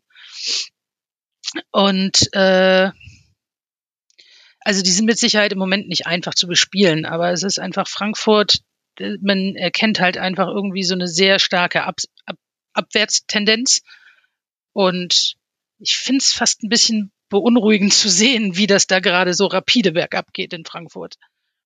Hm. Ist natürlich jetzt auch ein, kein einfaches Spiel gewesen gegen Bochum, klar, aber du hast ja auch schon gesagt, in der 13 Minute geht man nach einem Einwurf in Rückstand. Da ist wieder das Thema Standardschwäche bei Frankfurt ganz groß. Man kommt dann relativ schnell wieder mit äh, Muani, der in der 22. Minute einen Elfmeter verwandelt. Ähm, aber danach, ja, wenn man auf die Zahlen guckt, sehe ich hier drei Expected Goals für Frankfurt. Der hat, da gab es durchaus Chancen, aber ich fand nicht, dass es die letzte Konsequenz hatte. Und dann müssen wir auch darüber reden, dass zum Beispiel in Boré sieben Schüsse abgibt, genauso viel wie die gesamte Bochumer Mannschaft, aber so richtig gefährlich, da kann ich mich nur an diese eine Ecke erinnern, die Staphylidis da von der Linie kratzt, aber sonst so viel mehr gefährliches kommt dabei nicht rum, auch wenn die Zahlen so vielleicht ein bisschen anders klingen, aber ich finde auch, da fehlt eben vorne so das gewisse Etwas, dass du auch 70 Prozent Ballbesitz gegen total passive Bochumer irgendwas machst. Ja, das ist man von Frankfurt halt eigentlich, also gut, jetzt in den letzten Wochen, wie gesagt, lief es halt generell nicht so gut, ne? Aber man ist es halt einfach von Frankfurt nicht gewöhnt, weil man, man ist halt noch diese Europa-Euphorie irgendwie, hat man die ganze Zeit im Hinterkopf und es hat alles funktioniert, was funktionieren sollte und alles hat, also Glasner war bester Stimmung und was weiß ich alles und irgendwie ist davon jetzt gerade nicht mehr so viel übrig und es ist, weiß ich nicht, also hm, merkwürdig. Mhm. Glasner hat nach dem Spiel mit einer Szene in der 200. Minute war es, glaube ich, gehadert. Ähm, Heinz rutscht in eine Flanke rein. Der Ball kommt hinten an die Hand, Stützhand. Ähm, ich bin da ja immer so ein bisschen raus beim Handspiel, aber ich glaube, so. dass das ist mittlerweile nicht mehr strafbar, oder Lennart? Ich glaube, dass es äh, kein Handspiel ist, wenn es eine Stützhand ist. ich muss aber auch ganz ehrlich sagen, also das, die Regeln sind das eine. Also klar, irgendwie was das Ding von Perea bei uns äh, musst du wahrscheinlich pfeifen, weil er einfach mit den Händen eindeutig dran war oder mit der Hand. Äh, bei ganz vielen Situationen denke ich mir aber auch, da könnte ich auch meine äh, Augen schließen und einen Pfeil auf eine Dartscheibe werfen und wird wahrscheinlich ähnlich, eine ähnlich gute äh, Handspielentscheidung treffen. Also ich leg da meine Hand für gar nichts mehr, gar nichts mehr ins Feuer. Hm. Ja, Schwieriges Thema natürlich. Ich bin da auch immer so, oh Gott, oh Gott, oh Gott, ja, nichts Falsches sagen, weil so genau weiß man es auch nicht. Aber ich glaube, das haben sie relativ deutlich auch gesagt, dass Stützhand bei so einer Grätsche, dass sie das nicht mehr abpfeifen wollen. Und ich finde es irgendwie auch gut, weil ich hatte nicht das Gefühl, dass das jetzt eine klare Torchance irgendwie von Heinz vereitelt gewesen worden wäre. Er will da einfach nur grätschen und bekommt den Ball unglücklich in die Hand. Da finde ich es okay, oder? Ich glaube, das Problem ist nicht, dass, also dass es jetzt exakt diese eine Szene das Problem war, sondern das Problem ist einfach, ich glaube, der Uli hat das, äh, Uli Hebel äh, als Kommentator auch gesagt, das Problem ist ja, das wurde schon in anderen Situationen genau als das. Hand gepfiffen. Und ja. das ist einfach das, was die Sache so schwierig macht. Also da bin ich voll und ganz bei Uli Hebel, wenn er das halt, er kriegt das ja noch viel mehr mit durch seinen Job halt als Kommentator. Und du hast halt einfach so viel ähm, Ermessensspielraum, sage ich jetzt einfach mal. Und du weißt ganz genau, hey, woanders ist genau das, auch mit Stützhand, aber als schon als Elfmeter gepfiffen worden, dann fühlst du dich natürlich dann in dem Moment, klar, als Trainer, wenn es da um was geht, halt natürlich benachteiligt, weil du weißt, es wurde schon mal gepfiffen und bei dir wird es jetzt halt wieder nicht gepfiffen. Und das ist so ein bisschen schwierig. Ich, ich bin mir gar nicht sicher, ob es schon gepfiffen wurde in dieser Saison, weil ich glaube, das ist auch eine relativ neue Geschichte, dass man ganz klar kommuniziert hat, das ist nicht mehr Hand und das ist egal, wie hoch dann der Arm da ist, ob er über der Schulter ist oder nicht. Das ist, glaube ich, eine relativ neue Geschichte, aber ich bin da auch ein bisschen raus, gebe ich auch offen zu, das tut mir auch leid. Es ist dann, das klingt immer so unprofessionell, wenn man als jemand, der damit sein Geld verdient, sagen muss bei einer Regel, ich bin da raus, ich eigentlich brüste ich mich auch damit, dass ich sowas weiß, aber bei Handspiel ist es für mich so undurchsichtig geworden, wie es funktioniert und wann was, wer entscheidet, wann der VR kommt und wann nicht. Ich war einfach nur bei dieser Entscheidung, fand ich aus meinem Gefühl her fand ich es okay. Das kommt ja noch hinzu. Also du hast ja einmal das Handspiel und dann hast du noch die Einsatzregeln des VR, wo du fragst, okay, war das jetzt eine klare Fehlentscheidung? Muss er eingreifen? Also ich finde, das verkompliziert das Ganze noch zusätzlich. Äh, ich glaube, in dem Fall ist wirklich in der Tat recht, recht eindeutig. Ich meine, das auch irgendwo gelesen zu haben. Ich verdiene mein Geld nicht damit, aber ich meine, ähm, dass es so ist, dass Stützer nicht abgefilmt wird. Aber ja, das ist, es ist schwierig. Es ist schwierig, ist, glaube ich, die beste Zusammenfassung dazu. Ich möchte noch aus Bochumer Sicht eine Szene herausgreifen. Ich glaube, du hast es auch schon so angesprochen, Yvonne, so kurz, wie sie sich dann eben nach diesem ähm, 1 zu 1 Ausgleichstreffer alle zusammen treffen beim Trainer bei Letsch und dann eben die äh, eine taktische Umstellung besprechen und danach auch von ihrer Viererkette auf Fünferkette stellen. Das fand ich ein schönes Bild, weil es ja auch so ein bisschen sinnbildlich ist für das Zusammenhalt, der in dieser Mannschaft aktuell herrscht, mit dem sie ja auch ähm, solche Geschichten schaffen, wie eben diesen Punkt in Frankfurt zu holen. Ja, ich, ich äh, habe irgendwie auch das Gefühl, dass, äh, dass Bochum halt unangenehmer wird zu bespielen. Also man hatte so anfangs so das Gefühl, die kommen da auf gar keinen Fall unten mehr raus und jetzt, äh, guck, wo sie stehen. Also, hm, klar, die sind nicht safe oder sowas, aber ähm, die haben sich da schon, also die kämpfen zumindest für ja, das, was sie möchten klingt total plump, ne? Aber ja, es, Nö, ist, es, ist, es ist ja auch, es ist ja auch wahr. Ich habe jetzt auch da keine tiefen greifende Analyse. Ich fand, sie waren dann arg passiv in der zweiten Halbzeit, aber haben dann eben mit dieser Umstellung auf Fünferkette so ein bisschen Stabilität geworden, ein bisschen Flügel zu machen können. Das hat dann eben genügt, auch weil halt Frankfurt dann die durchaus vorhandenen Chancen nicht macht. Und damit, um das nochmal diese ähm, gemütliche Ausgangslage zu unterstreichen. Sie sind jetzt auf Rang 14 mit 26 Punkten. Das sind nur vier Punkte auf Hertha BSC, aber es sind immerhin Punkte Abstand. das war noch vor einigen Wochen ganz anders aus für Bochum. Sie können jetzt relativ gelassen, relativ gelassen Anführungszeichen in das Heimspiel gegen den VfB Stuttgart gehen, weil sie auch wissen, Stuttgart wird im Zweifel machen müssen. Wir können unsere Bochumer Tugenden ja. eben Kampf, Spiel gegen den Ball ähm, reinbringen und dann vielleicht noch mit der Heimstärke die wichtigen drei Punkte holen. Ist nicht, ist nicht so eine geile Ausgangslage, Lennart, oder? Nee, und ähm, das ist Bochum, also wenn sie es so weitermachen, wie sie es die letzten Spiele gemacht haben, dann ist das halt so ein typischer Augsburg-Move. Die stehen ganz lange unten drin und du denkst, oh Gott, wie sollen die eigentlich den Klassenhalt schaffen? Und dann holen die aber plötzlich ihre Punkte, dann holen die so ein 1-0 gegen Leipzig, was der VfB in tausend kalten Wintern nicht hinkriegt. Das letzte Mal, dass wir so eine Mannschaft von dem Kaliber geschlagen haben, war Dortmund vor drei oder vier Jahren.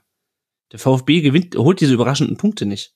Wir gewinnen halt 3-0 gegen Köln äh, und äh, man sieht, äh, wie schwach die Köln auch in der Folge waren. Ja, und Bochum ist dann in der Lage, so die zwei, drei Siege zu holen, die dann halt vielleicht am Ende reichen, um die Klasse zu halten. Und vor dem Spiel ist am Sonntag kraut's mir auch, also zumal wir auch seit 2021, glaube ich, kein Auswärtsspiel mehr ähm, gewonnen haben. Ich hoffe, dass es irgendeine Art von Effekt gibt, irgendwann, irgendwie. Oder es äh, ist aber dann natürlich auch ein richtig Spiel spannender so Sonntag, reingeht. wenn dann parallel irgendwie am Sonntag noch äh, sorry, nee, aber das ist, das wird Alles ja gut. Sonntag richtig irre, wenn dann noch Schalke gegen Hoffenheim spielt. Mhm. Das ist ja da unten ja mal alles zusammen. Hm. Das ist ein richtig, ja. richtig äh, toller Sonntag. Und ähm, ich mache mal kurz meine Chronistenpflicht äh, Genüge tun. Nach dem Spiel gegen VfB zu Hause geht es weiter gegen Union auswärts und dann muss Bochum zu Hause gegen Wolfsburg ran. Die Eintracht aus Frankfurt, auf die wartet jetzt ein schweres Pokalspiel zu Hause gegen FC Union Berlin. Dann kommt ein nicht minder wichtiges Spiel in der Liga auswärts bei Bayer Leverkusen. Leverkusen nur noch ein Punkt hinter den Frankfurtern. Das ist nochmal so ein richtig vorentscheidendes Spiel. Und danach kommt Gladbach zu Hause. Vielleicht dient ja Gladbach mal wieder als Aufbaugegner. Mhm. Ich, äh, ja. ja. Tut mir leid, die Spitze musste ich mir leisten. ähm, ich, ich sag's ja selber, ich sag ja, hey, Stuttgart, am 29. April, alles wird gut. ähm, ein Aufbaugegner wider Willen an diesem Wochenende war der SV Werder Bremen. Und dann kommen wir nämlich zu einem der ganz großen Gewinner an diesem Spieltag, nämlich die TSG aus Hoffenheim. Im zweiten Sonntagsspiel haben sie nämlich mit 2 zu 1 gewonnen und das in einem Spiel, das bis zum Ende auf Messerschneide war. Die Hoffenheimer gehen über zwei Tore nach Flanken in Führung in der 50. und 52 Minute 2-0. Das stachelt Werder Bremen so richtig an. Sie werfen alles nach vorne zum Schluss, erzielen noch den Anschlusstreffer durch den eingewechselten Pieper und dann auch kurz vor Schluss plötzlich ein Handspiel von Kabak, wo man sich denkt, Mensch, wie kannst du denn im eigenen Strafraum jetzt in der 94 Minute so Hand nehmen? Aber nach etwas Aufregung musste dieses dieser Elfmeter zurückgenommen werden. Beiser stand zuvor am Abseits. Also nochmal alles gut, durchatmen. Das war auf jeden Fall ein hitziges, ein spannendes Spiel. Und ähm, ja, jetzt die Frage an dich, Lennart. Wir sind ja wieder beim Thema Abstiegskampf. Hm. Hat dieser Sieg äh, vor zwei Wochen, den Hoffenheim da gegen Hertha geholt hat, wo es dann ja auch schon, man hat schon gelesen, es geht um Materazzos, Materazzos Job, hat der so einen Knoten platzen lassen? Ich hatte schon das Gefühl, dass Hoffenheim das gut getan hat. Ja, äh, es hat auch immer natürlich viel mit Selbstvertrauen ähm, zu tun. Äh, und ja, dann hast du halt jemanden wie Kramaric, auf den du dich dann plötzlich in so einer Situation wieder verlassen kannst. Ich fand auch, also ich muss aber ganz ehrlich sagen, ich fand die Gegentore aus Werder Sicht beide ziemlich billig. Also ich war schlecht verteidigt ja. ähm, und äh, aber manchmal brauchst du halt eben so Spiele. Äh, ja, hinten raus wurde es dann wieder knapp für Hoffenheim. Ähm, ja, aber wenn du dann halt das Glück hast, dass du halt so Tore geschenkt kriegst im Abstiegskampf, dann, ähm, dann setzt sich sowas halt auch fort. Dann hast du schon diesen, diesen Sieg gegen Hertha im, im Hinterkopf äh, und äh, dann kommst du so in das Spiel rein und dann läuft das. Ähm, ich bin bei Hoffenheim mir noch nicht sicher, dass sie das in kommenden Spielen so bestätigen, äh, weil die echt eine miese Saison spielen. Ähm, aber ja, das sind also wie Bochum. Dann holst du halt mal so drei Punkte und ähm, wenn halt der VfB äh, und, und, und Hertha nicht punkten oder nicht in dem ausreichenden Maße punkten, dann, dann, dann reicht das halt schon in diesem Abstiegs, in diesem sehr engen Abstiegskampf auch. Das sind das halt solche Spiele ähm, auswärts, ähm, ja. Hm. Du hast die gerade beiden Gegentore angesprochen, zweimal Flanke. Einmal Angelino, einmal Kaderabek mit die Außenverteidiger, die vorgerückt sind. Ich finde, es ist schon bezeichnend, wenn man sieht, wer die Tore dann erzielt hat. Kramaric, das erste, das zweite Baumgartner, beide äh, per Kopf, sind jetzt keine Kopfballungeheuer. Also da hat was in der Zuordnung hinten bei Werder Bremen in der Abwehr nicht gestimmt. Ja. Ja, da hat so einiges aber irgendwie bei Bremen heute gefühlt nicht gestimmt. Also auch das ultimative Duo Duxch und Füllkrug, das hat ja irgendwie auch nicht so ganz gestimmt, wie es eigentlich sonst funktioniert hat. Jetzt bin ich mir aber nicht sicher, ob das einfach bei Bremen nicht gestimmt hat oder ob Hoffenheim das gut verhindert hat. Ich bin mir auch noch nicht so sicher, ob Hoffenheim überhaupt versteht, warum die das Spiel gewonnen haben. also das ist, das war sehr kurios. Aber, aber fandest du nicht, dass, aber das, das passt doch jetzt aber auch zusammen, was du gesagt hast, wenn du sagst, okay, Werder, die haben lange Zeit nicht gut gespielt und Hoffenheim hat es dann eben gut gemacht. Ist das nicht ja, schon genug, um so ein Spiel zu gewinnen in dieser doch relativ engen Bundesliga? Ja, schon. Äh, ich, ich dachte mir nur so ganz ehrlich, Bremen Weißt du, gegen Gladbach schaffen sie es in der letzten Minute natürlich noch mit dem Ausgleich, ne? Und hätten sie es auch beinahe, muss man fairerweise deswegen, dazu sagen. Und da läuft es dann halt jetzt dann genau dann eben darauf hinaus, dass es nicht funktioniert. Und als Gladbach-Fan hätte man es sich dann halt andersrum gewünscht, natürlich. Aber ähm, es ist halt, also ich habe schon so ein bisschen, wie gesagt, dieses blinde Zusammenspiel von Duxch und Füllkrug ein bisschen vermisst. Also die waren ja jetzt nicht komplett weg, aber es funktionierte nicht so, wie man es gewohnt war. Wie gesagt, ich bin mir nicht ganz sicher, ob das jetzt wirklich an den beiden lag, dass das ein bisschen holprig war oder ob Hoffenheim das tatsächlich auch ganz gut gemacht hat. Ich fand, Hoffenheim hat generell wirklich das nicht schlecht gemacht, aber es ist, äh, was man halt auch nicht vergessen darf, und ich glaube, das wird relativ häufig auch so ein bisschen übersehen, ist, dass Bremen quasi mit fast der gleichen Mannschaft spielt, mit der sie aufgestiegen sind. Also da gibt's ja nur mhm. wenige Veränderungen. Personell, sage ich jetzt mal. Ähm, also sogar wenn ich jetzt raufgucke, aus Stark, ja, der ist neu hinzugekommen, aber ansonsten ist das eine Elf, die nicht allzu viele Neuzugänge da drin hat. Deswegen, und ich finde, das wird ganz gerne mal so ein bisschen äh, fallen gelassen, was die da eigentlich wirklich leisten und wie die das immer wieder auf den Platz bringen. Und dass das dann halt heute über weite Teile oder über einige Teile dann halt nicht so gut gelaufen ist. Gut, sei ihnen dann halt auch mal zugestanden, wenn man halt, wie ja. gesagt, überlegt, was sie bis jetzt geleistet haben mit einer Mannschaft, also im Vergleich zu, guck dir Schalke an, ne? Also die haben Ähnliches, haben noch hier ein, zwei Neuzugänge und haben andere Probleme als Bremen. Trotzdem würde ich jetzt, du, du hast es jetzt sehr kritisch gesehen, ich würde da so ein bisschen gegenhalten wollen, um euch auch ein bisschen zu kitzeln. Ich fand, dass wenn das am Ende 2-2 ausgeht, dann muss sich auch Hoffenheim nicht beschweren, weil die haben schon die Zügel sehr schleifen lassen nach diesem 2-0. Und dann ab der 60. Minute, als dann, oder beziehungsweise war doch 60. Minute, als dann Stay und Bittencourt reinkamen auf Bremer Seite, da war dann anderer Zug zu sehen. Und gerade Weiser hat ja da dann wirklich Chance um Chance aufgelegt und hatte dann wirklich Pech. Philipp mit seinem Schuss knapp am Winkel vorbei in der 85. Minute und dann in der 92. Minute trifft er noch den Pfosten. Also da war doch eigentlich auch genug Potenzial drin und da muss doch Werder sich doch eher ärgern. Mensch, wenn wir die beiden Dinger hinten verteidigen, dann gehen wir als Sieger vom Platz. Ja gut, also ganz ehrlich, also die zwei Tore dürfen halt auch für Hoffenheim so ein, nicht so einfach fallen. Also da ja. fehlte halt wirklich, wie du schon mhm. sagtest, so einiges an Zuordnung. Vor allen Dingen dann auch, was war das, innerhalb von drei Minuten zueinander sind die Tore ja gefallen. Und das war halt Bremen kalt erwischt. Aber, du hast es ja auch selber gesagt, Hoffenheim hat es halt auch nicht schlecht gemacht über hm. diverse Strecken. Ja. Das ist so ein bisschen der Takeaway, finde ich, aus diesem Spieltag auch, dass diese Liga ja im Positiven wie im Negativen sehr eng ist. Also dass so ein Spiel auch, wir hatten es ja vorhin schon bei Union gegen Stuttgart, wo man ja auch diskutieren kann, ist das wirklich so ein riesiger Klassenunterschied zwischen Rang 3 und Rang 18? Es ist ein Klassenunterschied, aber wie groß ist der? Kann man jetzt auch hier wieder ziehen zwischen so Rang 11 und einem Team, das bis vor letzt, bis letzte Woche seit gefühlt drei Jahren ähm, sieglos war. Also da, da ist schon sehr eng beieinander und da kann so ein Spiel auch durch Kleinigkeiten entschieden werden.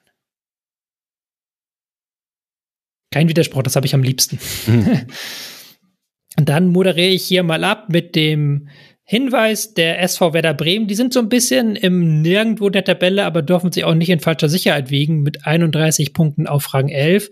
Das sind immerhin neun Punkte auf äh, Hertha BSC, aber, und das weiß jeder Werder-Fan aber auch, in diese falsche Sicherheit hat man sich auch in der Abstiegssaison rein gesteigert. Und jetzt muss man wieder punkten. Es wartet das Auswärtsspiel bei Mainz, dann kommt das Spiel gegen Freiburg und dann ein Spiel gegen Hertha BSC. Also durchaus Spiele, wo man sich ein bisschen was ausrechnen kann. Die TSG aus Hoffenheim hat jetzt ein verdammt wichtiges Spiel gegen den äh, FC Schalke 04 mit einem Sieg da in diesem Heimspiel. Kann man schon fast sich die größten Abstiegssorgen vom Leib schaffen. Dann muss man auswärts zum FC Bayern und dann zu Hause gegen den ersten FC Köln. Wir sind angekommen beim vorletzten Spiel dieses Spieltags und da bleiben wir auch noch ein bisschen im Abstiegskampf. Wir sind jetzt beim Tabellenvorletzten, dem FC Schalke 04. Sie haben zu Hause 0 zu 3 verloren gegen Bayer Leverkusen und auch hier klingt 0 zu 3 wieder fast ein bisschen zu brutal für dafür, wie das Spiel verlaufen ist. Yvonne, die Frage, wie würdest du dieses Spiel aus Schalker Sicht einordnen? Leverkusen ist jetzt seit, äh, also hat jetzt sechs Siege in Folge geholt, also da kann man sagen, gegen die kann man schon mal verlieren. Da scheint schon was dabei zu sein, also äh, schon dran zu sein, dass die jetzt nur noch gewinnen. Ähm, ist halt, also Leverkusen ist jetzt nicht einfach eine dahergelaufene Mannschaft, wo du sagst so, boah, nee, gegen die zu verlieren ist jetzt, nee. Also das, deswegen, also ich finde das schon, gegen Leverkusen kann man mal verlieren quasi, aber Schalke ist halt, also Schalke hat halt auch so ein paar Sachen, so die ich eben bei Stuttgart schon angesprochen habe. Ne? Die machen halt mhm. auch so über einige Strecken machen die vieles sehr gut und sehr richtig und du denkst dir so, oh, das sieht ja gar nicht so schlecht aus. Das war ein wirklich unterhaltsames Spiel, muss man auch dazu sagen. Also Schalke hat da ja auch ordentlich mitgespielt und Salazar ist dann derjenige, der dann insgesamt so zweimal an Radetzky scheitert und dann beim dritten Mal auch noch da vorbeischießt und also deswegen ja, Finger in die Wunde legen. Schalke macht sehr, sehr viel richtig. Aber es fehlt dann halt wirklich so die letzte Durchschlagskraft. Das, da kann man den Finger in die Wunde legen, so das muss ein bisschen besser werden.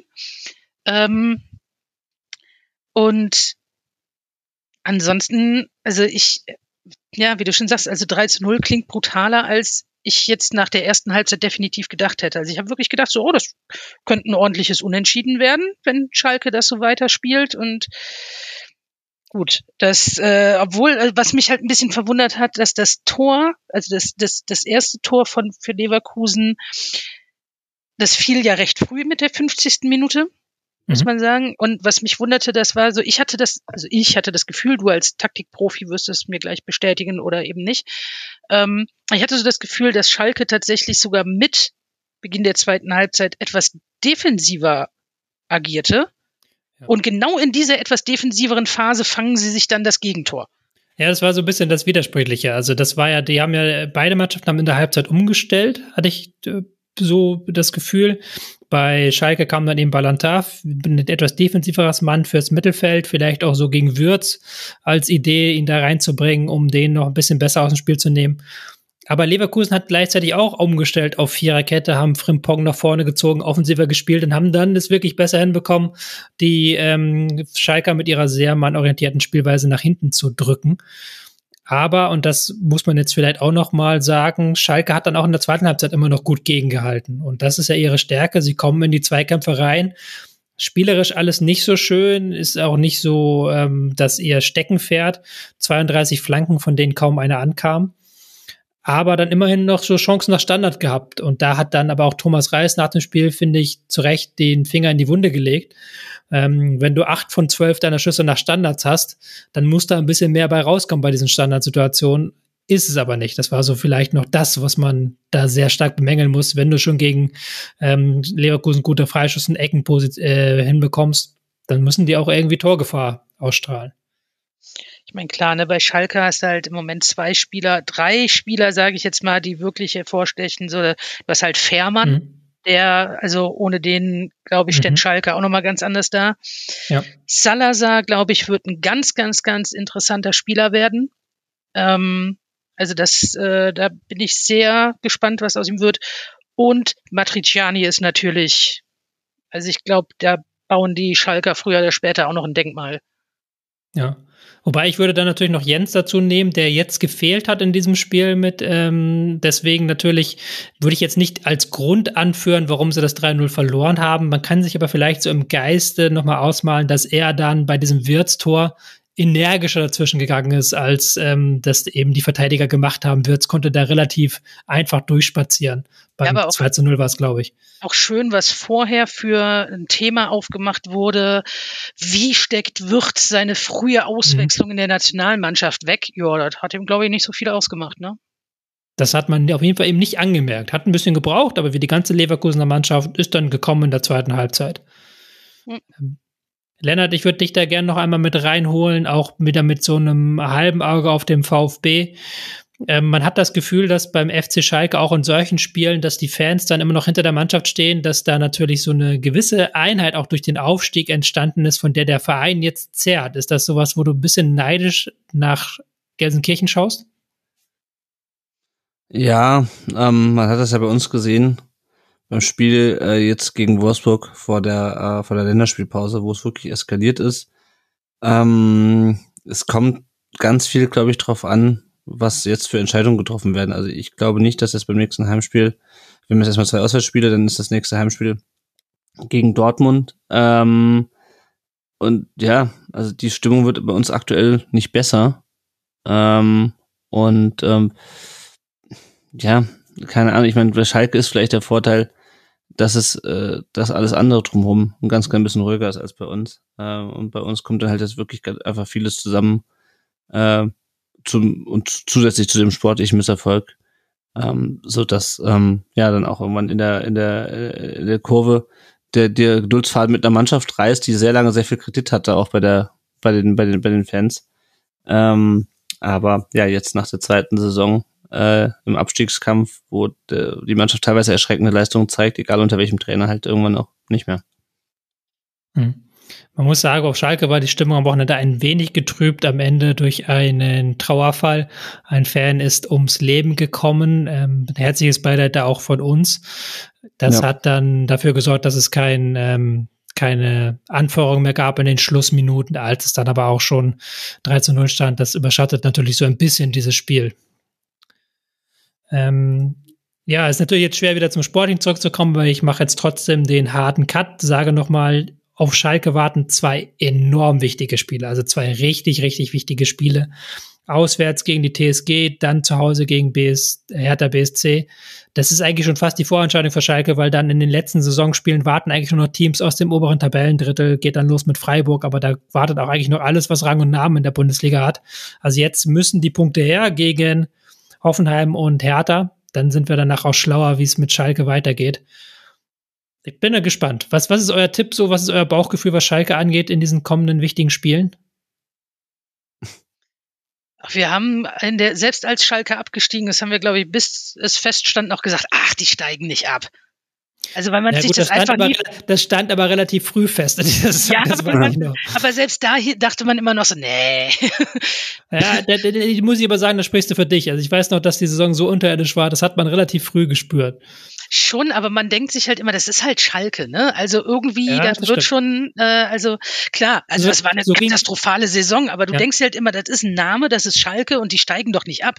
Und so, so ging es mir kurz, kurz, äh, so ging es mir in der Aufstiegssaison. Okay. Weißt du, wo sie wurde halt da das, ja, die spielen so eine Grütze da teilweise, aber die steigen schon auf, die sind halt Schalke so. ja, mhm. und jetzt, jetzt hat man halt auch so irgendwie so das Gefühl, so, ja, die, die retten sich da. Das, das, mhm. das schaffen die schon. Und ähm, es ist, äh, Schalke ist ein sehr trügerisches Gefühl, habe ich so äh, meine Bedenken, ich weiß es nicht. Ich, ich denke, dass es sehr schwierige Spiele werden gegen Hoffenheim und gegen Hertha.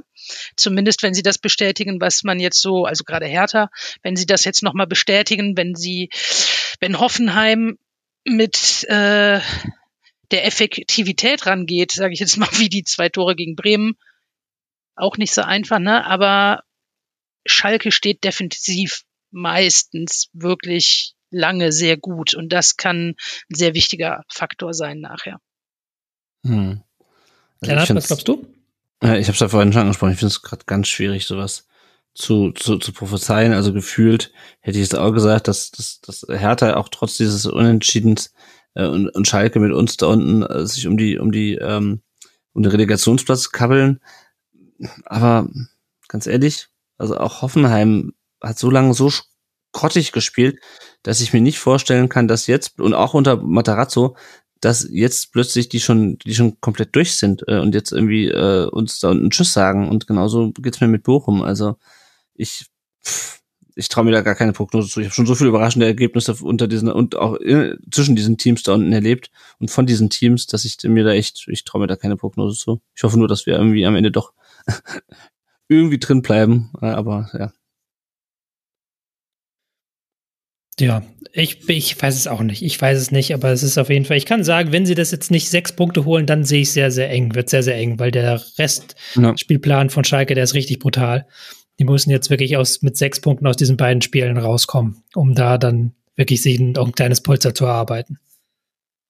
Ja, oder ähm, es gibt schon wieder so einen Überraschungssieg, mit dem keiner rechnet nachher dann gegen so einen ganz großen. Ja, das ist, das ist tatsächlich vielleicht auch möglich, aber den kann, musst du eher ein bisschen ähm, dir ein bisschen Polster zumindest erarbeiten, dass du dann auch in diese Spiele nicht reingehen musst mit einem, wir müssen jetzt aber gewinnen. Das ist dann immer auch so eine blöde Ausgangssituation für so eine Mannschaft wie Schalke, die ja eher davon kommt, dass sie dann als Außenseiter über Kampf den Gegner niederringen kann. Ja. Und ich glaube, gerade diesen, diesen Außenseiter-Sieg gegen Großen traue ich, das ist das, was ich ihnen nicht so traue. Ich traue ihnen zu, dass er irgendwie, ähm, mhm. dass sie irgendwie Hoffenheim schlagen oder, oder Hertha, aber ich traue ihnen nicht zu, dass sie irgendwie jetzt äh, einen Großen schlagen. Das, dafür fehlt, glaube ich, wirklich eine Qualität bei denen. Da bin ich sehr gespannt. Ähm, kurz noch ähm, zur Ergänzung, wir haben jetzt nicht so viel über Leverkusen geredet, aber Leverkusen-Fans wissen auch, das Schalke-Spiel war nicht das beste Spiel, was sie in den vergangenen Wochen abgeliefert haben, was einfach zeigt, was für eine Form diese Mannschaft aktuell hat. Ähm, haben jetzt gegen Schalke beispielsweise nur rund 50 Prozent Ballbesitz gehabt, weil sie eben dann ein bisschen aus einer abwartenden Haltung gekommen sind. Das war auch okay. Und das werden sie fortführen wollen im wichtigen Spiel gegen Eintracht Frankfurt kommende Wochenende zu Hause. Dann wartet dann noch die Europa League auf Leverkusen, ein von, eins von zwei deutschen Teams, die noch im europäischen Wettbewerb dabei sind, gegen Union Saint-Gilloise aus Belgien. Und dann geht es auswärts zum VfL Wolfsburg. Der VfL Wolfsburg ist auch einer von zwei Vereinen, der uns heute noch fehlt. Das ist das finale Spiel, das wir heute besprechen wollen. Und es ist eins der amüsanteren Spiele des Wochenendes. Wolfsburg gegen Augsburg 2 zu 2. Und dieses gesamte Spiel kann man eigentlich anhand einer Person erzählen, nämlich Maxi Arnold. Maxi Arnold verlängert in der zweiten Minute eine Ecke von Engels ins eigene Tor. Es steht 0 zu 1. Er hat dann in der 21. Äh, Minute die Chance, den Ausgleich zu erzielen per Elfmeter. Er verwandelt ihn nicht. Dann vor dem 0 zu 2 der Augsburger sieht er ebenfalls nicht besonders gut aus im Mittelfeld. Aber in der zweiten Halbzeit steigert er sich richtig und führt sein Team an, schafft es dann auch, das 2 zu 1 aufzulegen und ist dann auch noch auf dem Feld am Ende, als dann eben das 2 zu 2 fällt. Der VfL Wolfsburg rettet in letzter Sekunde einen Punkt. Ja, lange Rede, kurzer Sinn. Yvonne, hast du noch was zuzufügen zu diesem Spiel? Finde es beeindruckend, dass der FCA schon wieder so einen Last-Minute-Ausgleich kassiert hat, wie gegen Schalke. Äh, als FCA-Fan natürlich ein bisschen ärgerlich, deswegen, als du sagtest, sehr unterhaltsames Spiel, dachte ich mir auch, hm, kommt drauf an, welchen Fan du fragst. Ja, ähm, aber ja, also Wolfsburg trifft gerne spät, hatte ich eben ja schon erwähnt. Bin gespannt, wie es gegen Gladbach läuft dann am Sonntag. Und ich bin auch sehr gespannt, was, also Augsburg hat da ja auch so ein paar jüngere Spieler und da bin ich auch mal auf die Entwicklung gespannt, was sich da in der nächsten Zeit noch bei dem Team tut. Und ansonsten, ja, ich glaube, Maxi hm. Arnold fasst das Spiel sehr gut zusammen. Fasst das Spiel sehr gut zusammen. Ähm, ja. Wolfsburg hatte aber, finde ich, schon vorher durchaus Chancen, das Spiel ähm, zumindest auszugleichen. Das war ein sehr unausgeglichenes Spiel in der Hinsicht. Also Wolfsburg mit über 70 Prozent Ballbesitz gegen sehr, sehr tiefe Augsburger mit äh, 23 zu 5 Schüssen und nach Expected Goals hätte der VfL Wolfsburg vier Tore erzielen müssen und nicht seiner zwei. Also das war schon irgendwie so ein Spiel, das eigentlich in eine Richtung ging, aber Augsburg hat sich das dann so ein bisschen erkämpft. Ist ja auch, auch eine Qualität, oder Lennart? Ja, ja, auf jeden Fall. Das ist halt ähm, Augsburg. Das ist halt Augsburg. Ja, wie, wie Lennart ja eben auch schon mal angesprochen hatte, das ist halt so Augsburg, so ein klassischer Augsburg-Move wieder, ne? Also die spielen halt ewig lang unten rum und dann auf einmal, huch, wo sind sie hin? Und äh, keiner genau. weiß, wie es genau passiert ist und äh, die machen halt ihr Ding. Also das ist mhm. irgendwie beeindruckend. Also das war jetzt natürlich Defensiv war das schon ganz okay, was sie da jetzt gegen Wolfsburg gezeigt haben. Natürlich ist Augsburg aber auch immer noch Augsburg und wird immer mal wieder Schwächen zeigen. Und wie gesagt, also die werden sich vor allen Dingen jetzt ärgern, die Augsburger, dass sie da unnötig Punkte liegen gelassen haben durch die späten Ausgleichstreffer, die sie da kassiert mhm. haben in den letzten Spielen. Und äh, Wolfsburg, ich meine, klar, die müssen, also nach unten brauchen die nicht gucken, die sind acht Punkte oder sieben Punkte vor Gladbach, ne? Also das, äh, und man spielt auch noch direkt gegen Gladbach dann am Sonntag. Aber nach oben hin ist es für Wolfsburg ja durchaus auch noch interessant. Mhm. Und hm. ja, was ich ähm, sehr bezeichnend fand. Ich fand es auch im Nachhinein, muss ich sagen, sehr gerecht, dass der VfL Wolfsburg, obwohl es erst in der 96. Minute ist, dass sie dann auch den Ausgleich hinbekommen. Weil das wäre wieder so ein typisches Augsburg-Ding gewesen, dass die da einen Sieg rausholen und keiner weiß genau wieso weil sie hatten eigentlich nicht viel mehr Möglichkeiten als diese zwei Ja. Der eingewechselte ähm, äh, Cardona war es, glaube ich, hatte dann noch die Chance auf 3 zu 0 zu stellen in der ähm, 73. Minute. Aber ansonsten war das ja ein Spiel auf ein Tor und die Augsburger standen da teilweise mit sechs Mann in der letzten Linie um halt eben diese letzte Linie der Überzahl zu behalten gegen die Wolfsburger, die da immer mit sehr vielen Mann hingehen aber sie haben es trotzdem überhaupt nicht ordentlich verteidigt bekommen. Also es gibt so zwei, drei Szenen, wo Swanberg äh, vor der Chance in der ersten Halbzeit durch Kaminski einfach durchspazieren kann. Oder auch Arnold, der da völlig häufig einfach durchs Zentrum spazieren kann. Oder der schon denkst, ja, eigentlich, aber ihr müsst schon zumindest ein bisschen was tun, um das, um den, um das, den Sieg zu holen. Ihr könnt ihn nicht einfach irgendwie hier mit Glück durchspielen. Also das schon so für diese, diese Augsburger, die ja auch immer viel Glück haben einfach.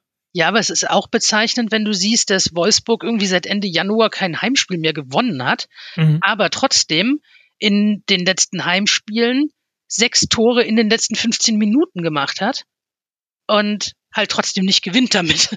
Also mhm. ja, das ist, ich glaube, das trifft es dann halt auch noch mal ganz gut, dass das also beiderseitiges nicht ganz optimales Ausspielen diverser Situationen, Möglichkeiten etc. vielleicht gewesen ist. Mhm. Also ja. ja, man kann vielleicht nicht so, wie man gern möchte. Vielleicht, wenn man es noch einen positiven Spin aus Wolfsburger Sicht hin, ähm, hineinziehen will, ja, Moral einerseits, andererseits aber auch ein Zeichen für eine gute Bank. Also das ähm, Tor am Schluss war ja, glaube ich, ähm, Paredes Flanke und ein Matcher trifft dann das Ding, beides Einwechselspieler und auch Waldschmidt, der das ähm, 1 zu 2 zwischendurch schießt nach einer guten Freischussflanke von Arnold. Auch der eingewechselt. Also da ja auch nochmal so eine Tiefe im Kader vielleicht, die nochmal wichtig werden könnte für Wolfsburg.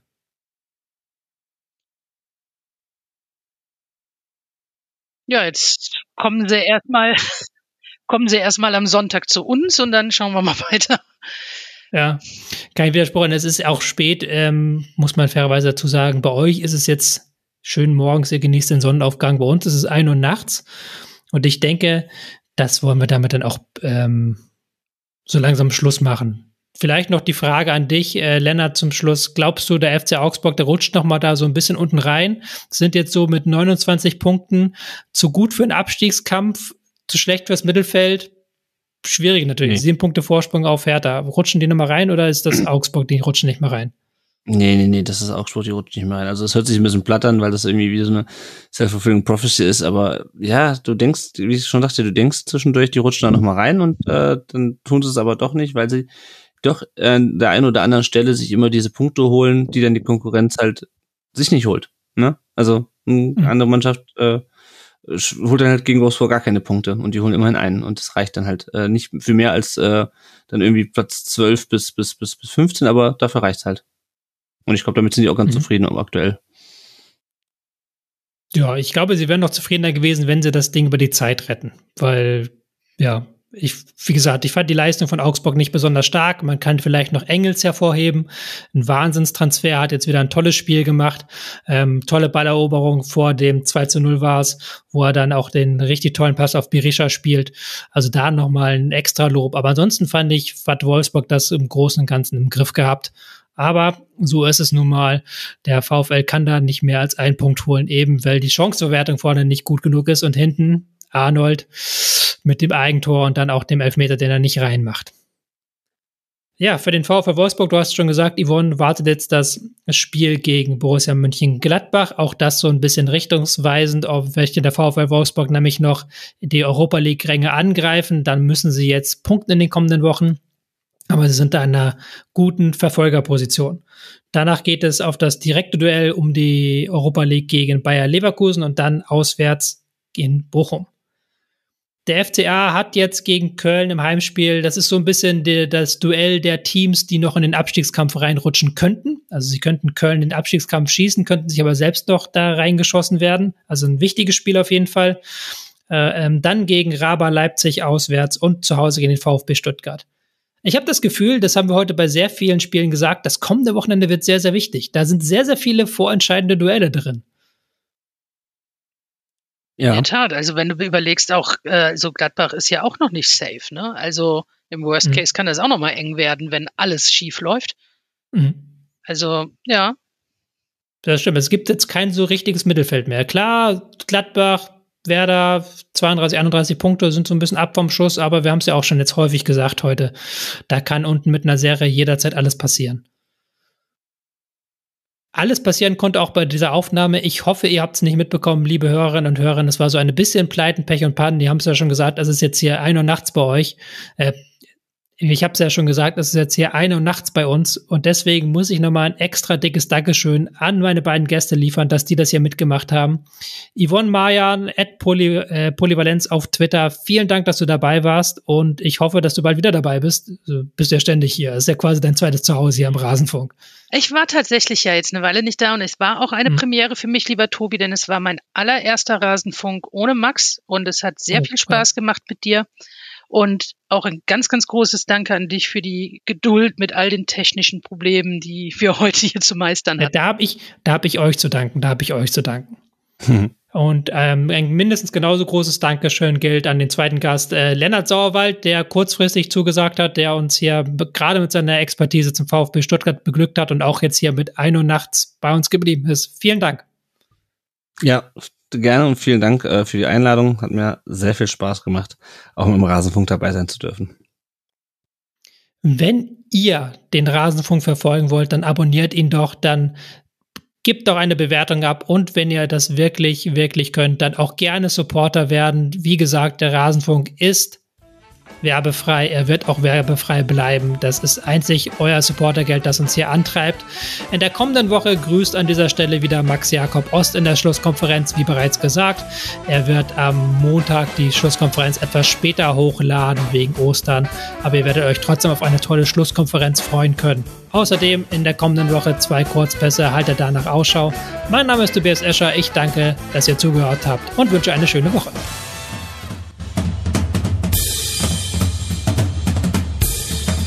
Das war die Rasenfunk-Schlusskonferenz.